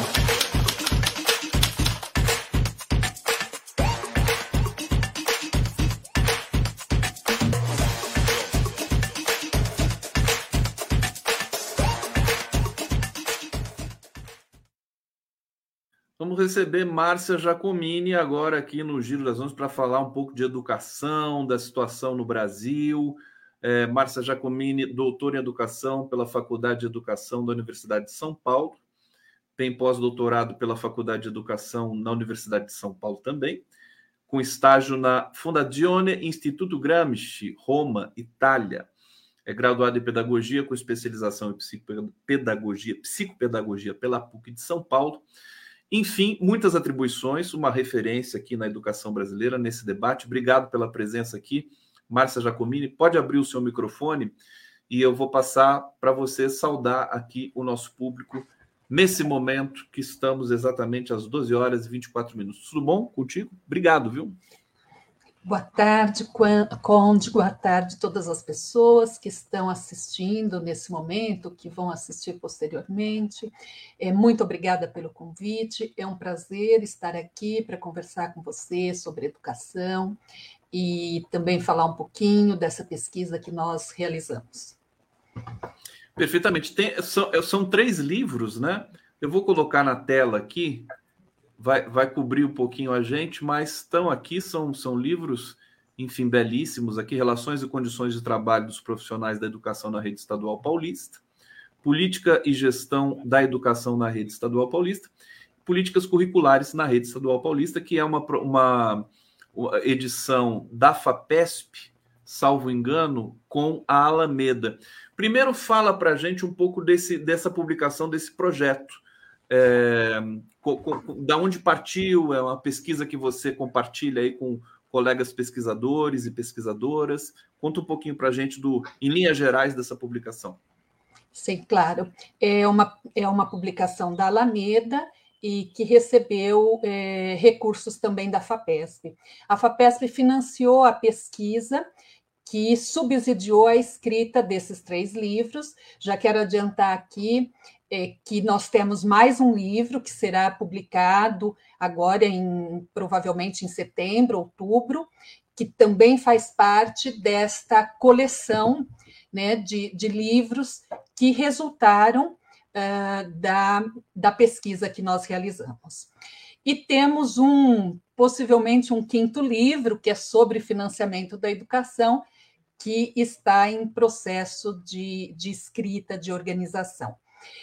Então, Conde, essa pesquisa, ela foi uma pesquisa relativamente ousada, ela envolveu pesquisadores, pesquisadoras das, de todas as universidades públicas é, do estado de São Paulo. E também um conjunto de professores, gestores da educação básica, estudantes de graduação, de pós-graduação. A intenção era fazer uma pesquisa que cobrisse um, um período grande da política educacional no estado de São Paulo. E por isso nós pegamos 1995, que é quando é, o Mário Covas assume o governo de São Paulo, e depois nós vamos ter uma sucessão de sete governadores do Partido da Social Democracia Brasileira. Nós estudamos até 2018, mas nós tivemos, então, nós estudamos seis gestões, mas nós tivemos uma sétima gestão é, é, até 2022, né? É, que foi a, a, gestão do João Dória. É, e qual era a intenção da pesquisa? É, fazer uma análise longitudinal, então, da, da, da, política educacional no Estado de São Paulo, considerando que um mesmo partido permaneceu tanto tempo no governo, então a gente tinha a intenção de verificar em que medida as linhas gerais é, da política educacional que se iniciou em 95 teve continuidade é, durante todo esse período.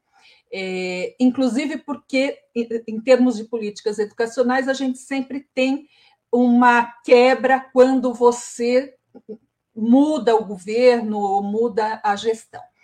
Bom, e nós tínhamos uma outra intenção, que era analisar essa política sobre diferentes dimensões. Por isso que a gente tem é, vários livros, porque nós analisamos os programas e projetos que foram é, desenvolvidos durante esse período, do ponto de vista da política e da gestão, que resultou nesse livro aqui, que é o de, de gestão. Então, aqui é, o leitor encontra todos os programas e projetos, os principais programas e projetos de cada uma dessas gestões. Então, nós fizemos essa análise. Também analisamos a política curricular, que resultou num, num outro livro. É, ou seja, qual foi a política curricular do governo paulista nesse período, se foi uma única política curricular, se teve quebra, se tivemos período de inflexão, de mudanças, enfim. E as relações e condições de trabalho.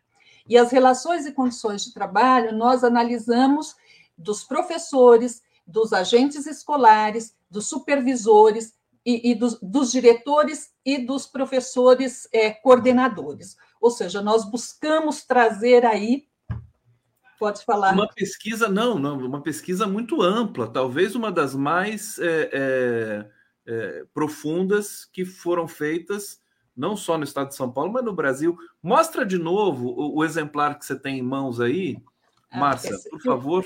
Olha só, e, é, e é um, um, um, livro robusto, né? Calhamaço, né? Quantas Sim, páginas? tem 400 páginas quase. 400 páginas quase e três volumes. Páginas. Se somar então, os três volumes, tem, vai dar mais essa de capa, páginas. né? Que é uma capa, uma sala de aula invertida, Sim. que é conceitual mesmo. A gente buscou dizer, olha, parece quando a gente junta todos esses pedaços é que a gente tem uma inversão aqui da política educacional, do que nós estamos falando. A gente começa a verificar que aquela ideia da universalização da educação não foi um, um, uma ideia central para a Secretaria de Educação durante esse período. Porque... Deixa eu... Diga, pode, pode falar. falar. Pergunta, não? Não, eu quero te perguntar o seguinte: é, é, o, eu não sei se é o primeiro volume, mas Políticas e Gestão da Educação da Rede Estadual Paulista.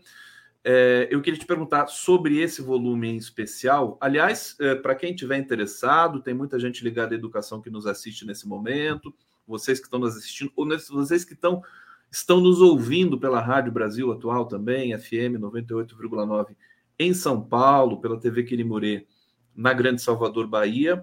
É, eu vou colocar o link aqui para vocês adquirirem esses livros, mas é, eu não sei se eles podem até ser baixados é, para quem é professor, para quem é ligado à educação, sem, sem custo? Você sabe disso, não? É, infelizmente, nesse momento, Conde, não. Não. A gente tem até uma expectativa de, no futuro, fazermos isso. Nós não recebemos recurso para uma publicação que pudesse ser, é, que ela pudesse ser, é, que os professores não precisassem pagar, ou seja, que pudéssemos doar os exemplares. Então, ele teve um custo e a venda é cobrir esses custos. Tá? tá aqui. De qualquer maneira, é um item obrigatório aí para todo mundo que trabalha com educação no Brasil. Primeira pergunta que eu tinha fazer é o seguinte: é, é, nesse, nesse, nessa reflexão sobre gestão, é, vocês é, falam sobre existe uma espécie de doença, um vírus no Brasil, que é trazer a gestão privada, né? Para na, na, reflexão da educação pública, que é uma coisa que a gente vê, inclusive, nesse momento, nesse governo, que é uma coisa que a gente não consegue entender. É, aliás, consegue, né? A primazia do, do, da iniciativa privada, desses grupos empresariais, cartel, lobby, é, sobre é, a, a, ideia e o projeto de ensino público. O que, que vocês apuraram nessa pesquisa e, e qual a sua visão né, de como reverter esse processo. Uhum. Muito bem, essa é uma questão super importante, Conde, porque é, nós começamos a fazer a pesquisa é, com uma pergunta: em que medida a nova gestão pública, que estava naquele momento sendo é, a direção, a orientação do governo federal, do governo Fernando Henrique. Então, você se lembra que nós tivemos aí todo um debate acerca de uma nova forma da gestão pública. É, e que é, esse ideário, esses pressupostos, essas ideias é, entraram na agenda da administração pública. Bom, no estado de São Paulo, nós nos perguntávamos em que medida isso também está acontecendo aqui? E o que nós verificamos nesse período, em todo esse período, é que, de fato, a escola e, as rede, e a rede estadual de ensino é, e as escolas estaduais, elas foram é, administradas, a gestão das escolas e da rede é, teve como o pressuposto o gerencialismo, ou seja, as ideias que são características de uma empresa privada, das empresas privadas no setor público. E aí nós temos um problema seríssimo em relação a isso.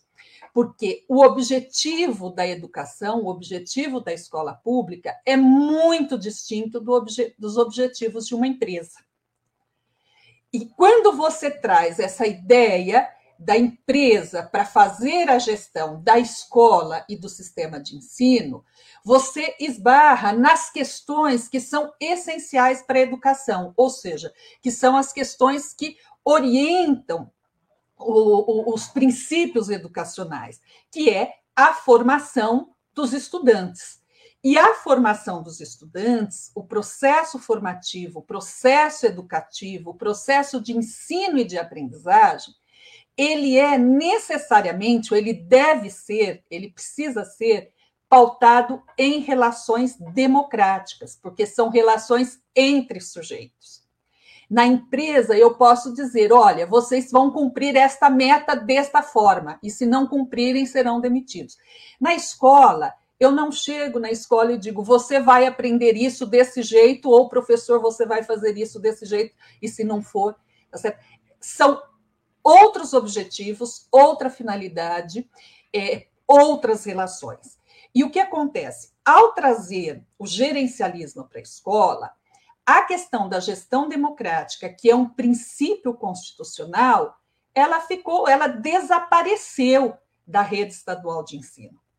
Para você ter uma ideia, só em 2016, depois das ocupações das escolas, é que nós vimos é, aparecer é, nos documentos da Secretaria de Educação alguma coisa sobre gestão democrática, que foi quando o, o Naline já estava, tinha substituído o Herman, e ele é, abriu um processo de discussão com a rede para fazer, inclusive, um projeto de lei que foi feito, um projeto de lei que nunca foi encaminhado para a Assembleia Legislativa, para instituir a gestão democrática na escola. Agora, a gestão democrática da escola e das redes de ensino, ela está prevista na Constituição de 88 e na LDB de 96. Portanto, e é um princípio sobre o qual o ensino deve ser é, ministrado, deve ser realizado. Tá? É, esse processo também levou a um, a uma série de medidas, ou seja, o gerencialismo, porque é uma característica do gerencialismo, uma série de medidas de controle. Então, a ideia de controlar o trabalho do professor, a ideia de controlar o currículo, a ideia de centralizar, é, e, e assim, é centralizar as decisões e depois responsabilizar a escola e os professores é, pelos resultados. Perfeitamente. Eu só quero pedir, Vênia, pedir licença para você, é, porque a gente vai receber agora o Marcelo Auler, vai entrar ao vivo do, do Rio de Janeiro, ele está lá na sede da Polícia Federal. Me corrija se eu estiver enganado, Marcelo Auler, para dar uma, um flash aqui sobre é, as novas é, revelações aí do caso Marielle Franco, e daqui a pouco você retoma o raciocínio aí com essa questão da educação. Marcelo Auler, saudade de você, querido. Bem-vindo aqui. Querido Conde, Bom dia, querido Conde. Olá, Márcia. Desculpe eu te interromper. Boa tarde, comunidade 247. Eu aqui na porta da Superintendência da Polícia Federal do Rio de Janeiro, já de volta à terra, né? E aí hoje houve essa operação com a prisão do ex-bombeiro e miliciano Maxwell Simões Correia. Ele foi preso hoje na sua mansão no Recreio dos Bandeirantes. Quem viu a gravação que a TV Globo fez de helicóptero ficou bobo como é que um bombeiro do corpo de bombeiro tem uma casa com piscina, num condomínio. Dinheiro limpo não deve ser.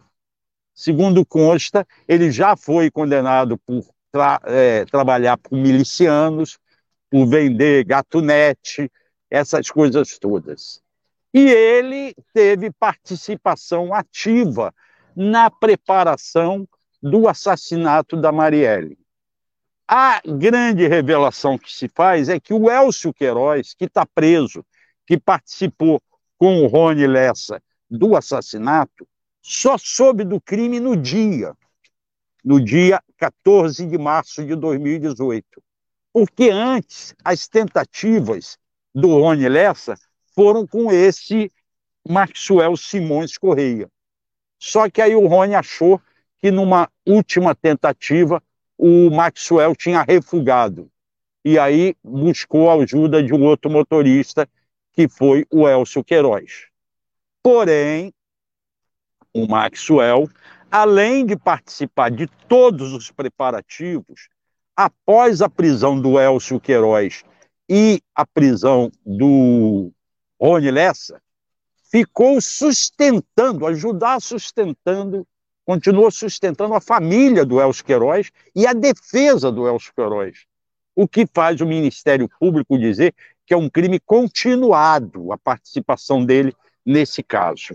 Hoje, na verdade, foram foi preso o Maxwell e foram chamados para depor é, outras pessoas envolvidas no desmonte do carro, envolvidos no desaparecimento das armas, no, envolvidos em numa vazamento de uma operação quando o Elcio e o Rony foram presos. Eles, vamos lembrar que eles foram presos já fugindo de casa, mas tem duas pessoas que teriam participado desse vazamento que foram chamadas para depor aqui, ainda não apareceram, que é o João Paulo e o Maurício. É, e tem ainda o, um casal que ajudou a sumir com as armas. Eu estou aqui olhando meu bloquinho, mas não estou achando os nomes todos aqui. Agora, eu passei para você, Conde, não sei se você tem condições de mostrar, se deu para baixar aí, um vídeo com os dois promotores falando sobre o caso. Va vamos você... ver esse vídeo? Vamos, se você pode mostrar, vamos ver.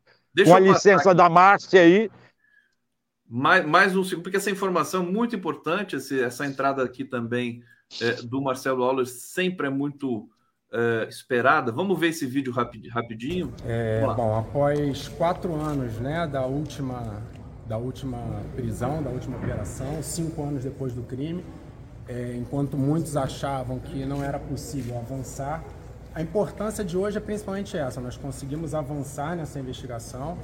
É, a investigação, obviamente, prossegue com relação a eventuais outros partícipes. E a importância é exatamente essa, de que com isso nós esclarecemos muitos detalhes que estavam obscuros, detalhes ainda sobre execução que permaneciam obscuros, e a partir daqui a Polícia Federal, o Ministério Público, é, vão prosseguir na, na, tentativa de identificar os demais partícipes do crime. Agradeço a todos, uma boa tarde. Promotor, cinco... valor, o número de hoje, preso, mandado de busca? Um, prisão, um mandado de prisão e seis de busca e apreensão. Promotor, nós estamos ao vivo agora para a CNN. Uma pergunta importante. Uma pergunta que cinco anos depois ainda fica em aberto é quem mandou e o motivo em que passo dessa investigação vocês consideram que estão neste momento com a operação de hoje? É, isso, como eu disse antes, vai prosseguir, nós vamos prosseguir investigando, eu não tenho como antecipar nada sobre isso. Mas qual a importância da delação, promotor? É importante ressalvar que isso é um trabalho é, de muita paciência e perseverança, né? um trabalho silencioso, todos os profissionais que se dedicaram ao longo desse período é, se debruçaram nessa investigação. Né? Como eu disse anteriormente, né? É, hoje se abre uma perspectiva de revisitar é, todas as provas que foram amealhadas anteriormente, no sentido de ratificar e ampliar é, o aspecto dessa investigação. Né? E hoje chegamos à, à figura de, de um partícipe e o trabalho vai prosseguir. A sociedade pode acreditar que chegará a quem mandou? As instituições estão buscando e oferecendo respostas né, é, ao longo desse, desse período. Né, cada vez mais, mais detalhes é, do, do, do, que aconteceu efetivamente na, naquela noite estão sendo descortinados é, e a ideia é que se, assim, se apresente no momento do júri é, to, tudo que efetivamente aconteceu. Né? É, todas as questões já postas elas foram é, ratificadas né? e cada vez mais ampliadas. Uma dúvida aqui na Tá aí essa mini coletiva, né? Deixa eu abrir seu microfone aqui, Marcelo. Pode, eu abri o microfone. É o, esses são os Eduardo Martins e Fábio Correia, dois promotores do Ministério Público do Estado do Rio de Janeiro, não são do MPF, são estaduais. Esse é um trabalho conjunto da Polícia Federal com o MPF e a Polícia Penitenciária. E, segundo o superintendente da Polícia Federal, Leandro Almada, aqui no Rio de Janeiro, é a base de sustentação da investigação eles resolveram como se deu o crime e descobriram quatro anos, cinco anos depois, o terceiro participante nesse crime que não se sabia ainda. Isto graças a uma delação premiada do Elcio Queiroz. Elcio Queiroz que já está preso. Eles alegam que a delação só saiu porque eles conseguiram provas suficientes que mostravam ao Elcio que ele não vai ter chance de ser absolvido ou sair fácil da cadeia se não fosse pela delação premiada. Não se sabe os termos dessa delação. O Elcio, por exemplo, achava que o Rony Lessa jamais tinha pesquisado a Marielle. E o que constava é que não achavam, não provavam que ele tinha pesquisado.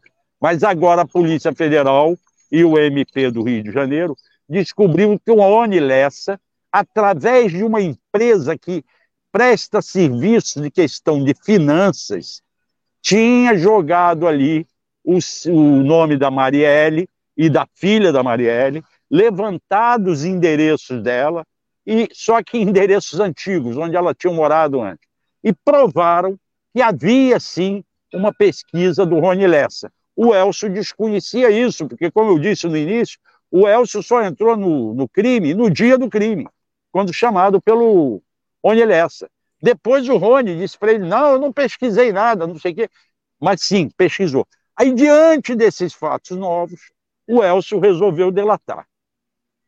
Informa as informações sobre mandante não vazaram, não se comentou sobre isso, porque é o próximo passo que a polícia e o MP do Rio de Janeiro pretendem dar. Vamos aguardar, não sei mais quanto tempo. Mas o que me parece, Conde, eu vou encerrar por aqui, é que antes faltava vontade política para investigar isso. Sim, eu fiz uma pergunta na entrevista do impossível conhecimento ou envolvimento de outros moradores do condomínio do Rony Lessa. Lembrando, Rony Lessa vive num condomínio Vivendas da Barra, que ali mora também Jair Bolsonaro. A polícia e o MP garantem que não tem conhecimento disso e dizem que o porteiro daquele condomínio, que todos diziam que tinham sido desaparecidos, sumidos, na verdade estava de férias e fora, não houve nada com ele.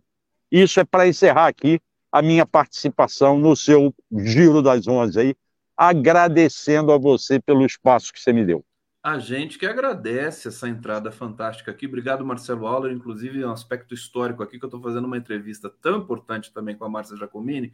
E, e, é, na verdade, essa, essa, esse flash aí desse caso, Marielle, é, só engrandece também a nossa responsabilidade aqui com o debate sobre educação. Obrigado, Marcelo Auler. Um grande beijo, Conde, em toda a comunidade. Márcia, desculpe interromper a sua conversa aí com ele e um abraço para a comunidade. Eu volto mais tarde no Brasil agora.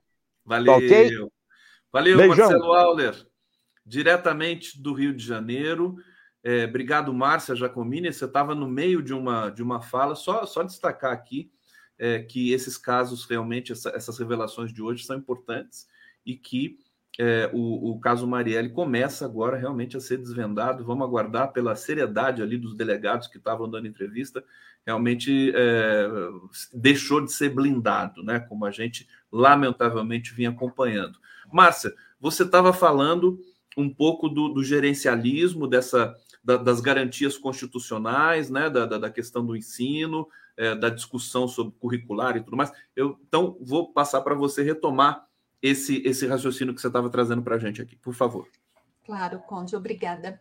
Então, é, qual é a importância da gente discutir é, a questão, o, o, que orienta, ou seja, quais são os pressupostos é, que orientam a, a, gestão da escola? E por que a gente faz a crítica ao gerencialismo? Porque a gente diz que não é possível, é, não é correto, não é adequado trazer os pressupostos da empresa privada para fazer a gestão da escola. Porque é, a finalidade da escola é a educação, é a formação dos estudantes. É, os estudantes são sujeitos. As relações que ocorrem na escola são relações entre sujeitos. Sujeitos que precisam é, é serem orientados em relação à sua formação e os alunos eles é, aprendem, eles se formam, é, eles se educam. Não é a escola ou o professor que educa o estudante, é o estudante que se educa, é o estudante que aprende, é o estudante que se forma. Tá? Isso pressupõe uma relação é, democrática, uma relação de respeito, uma relação entre sujeitos. E a relação entre sujeitos é eminentemente uma relação democrática. Tá? Então, quando você traz para a escola uma ideia de que você precisa controlar o trabalho do professor, você precisa impor de fora aquilo que você espera que seja o produto, e esse produto é a nota que o aluno vai tirar nas avaliações externas, você está subvertendo a própria essência da educação. Então, quando a gente diz, olha, o Estado de São Paulo, quando ele abandona, e eu digo, abandonou mesmo a ideia da gestão democrática como um princípio educacional e traz para a escola a, os pressupostos do, do gerencialismo e passa a realizar uma política de controle. Então, o que, que, eh, que, que acontece aqui? É, vamos pegar a questão do currículo. Em 2007, nós vamos ter um momento, vamos dizer ali, uma inflexão em relação à questão da política educacional, no sentido de dizer: olha, professor, você vai ensinar isso, o material está aqui o material do professor, o material do diretor, o material do aluno. Isso que precisa ser ensinado na sala de aula, de forma detalhada, ou seja, dizendo como o professor deve dar aula, o que o aluno precisa aprender, e você passa a fazer um controle sobre isso. Hoje, na atual gestão, esse controle está, inclusive, mais sofisticado por conta da, da tecnologia, ou seja, o uso da tecnologia no controle do trabalho docente, no, da, da, da atividade escolar é muito grande.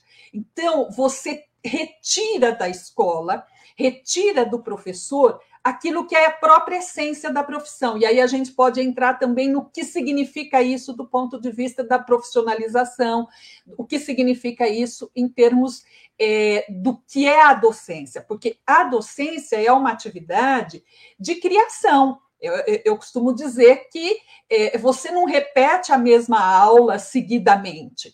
Você, na relação com aquele grupo classe, você prepara uma aula, inclusive pensando nesse grupo classe. Então, esse material extremamente estruturado, ele acaba por retirar é, do professor esta possibilidade de preparar as aulas. Pode, pode acho que você vai complementar ainda, então, por favor, pode complementar. Olha só, Conde, olha que interessante. É, essa pesquisa terminou e nós estamos agora fazendo uma outra pesquisa também financiada pela FAPESP. E aí nós estamos discutindo é, o novo ensino médio, o, o programa Inova Educação e a BNCC. E como é uma pesquisação, ela é, nós estamos construindo propostas é, educativas conjuntamente em sete escolas. E olha que interessante, nós descobrimos, ou seja, as próprias escolas dizendo, nós estamos há tanto tempo sem discutir currículo. Veja, currículo, currículo é a essência da escola. Tá? Nós estamos há tanto tempo sem discutir currículo, ou seja, nós estamos há tanto tempo aplicando currículo, que nesse momento que nós precisamos discutir o currículo, que nós precisamos sentar e discutir o que é que o aluno deve aprender em cada uma das disciplinas e como nós articulamos esse conhecimento disciplinar num, numa perspectiva interdisciplinar, é, a escola é, sente até uma dificuldade de fazer isso. Então, esta é uma questão muito importante para a gente pensar, porque os professores da educação básica eles estão sendo transformados em é, pessoas que vão é, aplicar um currículo que vem pronto, aplicar uma metodologia que é pensada fora da escola e não com a escola. E isso é, efetivamente é, traz uma condição profissional muito ruim, mas não é só a condição profissional que é muito ruim. É, qual é a repercussão disso na formação do estudante?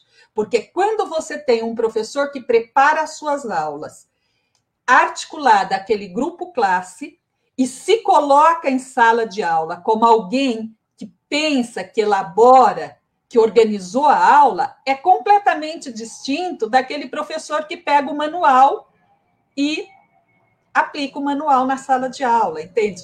Então, você também forma pessoas de maneira diferente é, quando você tem uma situação ou outra. Fora a sobrecarga psicológica, fora a outra dimensão que vocês estudaram também, que não vai dar tempo da gente falar aqui, que é o professor trabalhador, né? o, o, o, o operador de educação no campo do trabalho, dos seus direitos, das suas, eh, das suas enfim, obrigações também. E, e, a contramão do mundo uh, mais avançado da educação, né? A gente está indo na contramão, né, Márcia? É, Márcia, antes de. Eu, eu, vou ler alguns comentários aqui. Infelizmente, a gente chegou no, no, limite aqui do nosso programa. Eu vou ter que te convidar de novo, viu? Eu, eu já vou fazendo convite aqui porque tem muita coisa para a gente conversar sobre isso, inclusive fazer o debate, chamar o Daniel Cara, que você deve conhecer também, claro. para a gente falar sobre a questão do ensino médio, da, do novo ensino médio no Brasil, como é que vai ser feito isso, como é que não vai ser feito mais. A Fermota, ela está dizendo o seguinte, ontem viu o documentário sobre Darcy Ribeiro, é, e ela pede, né, 247, resgate a figura do Darcy.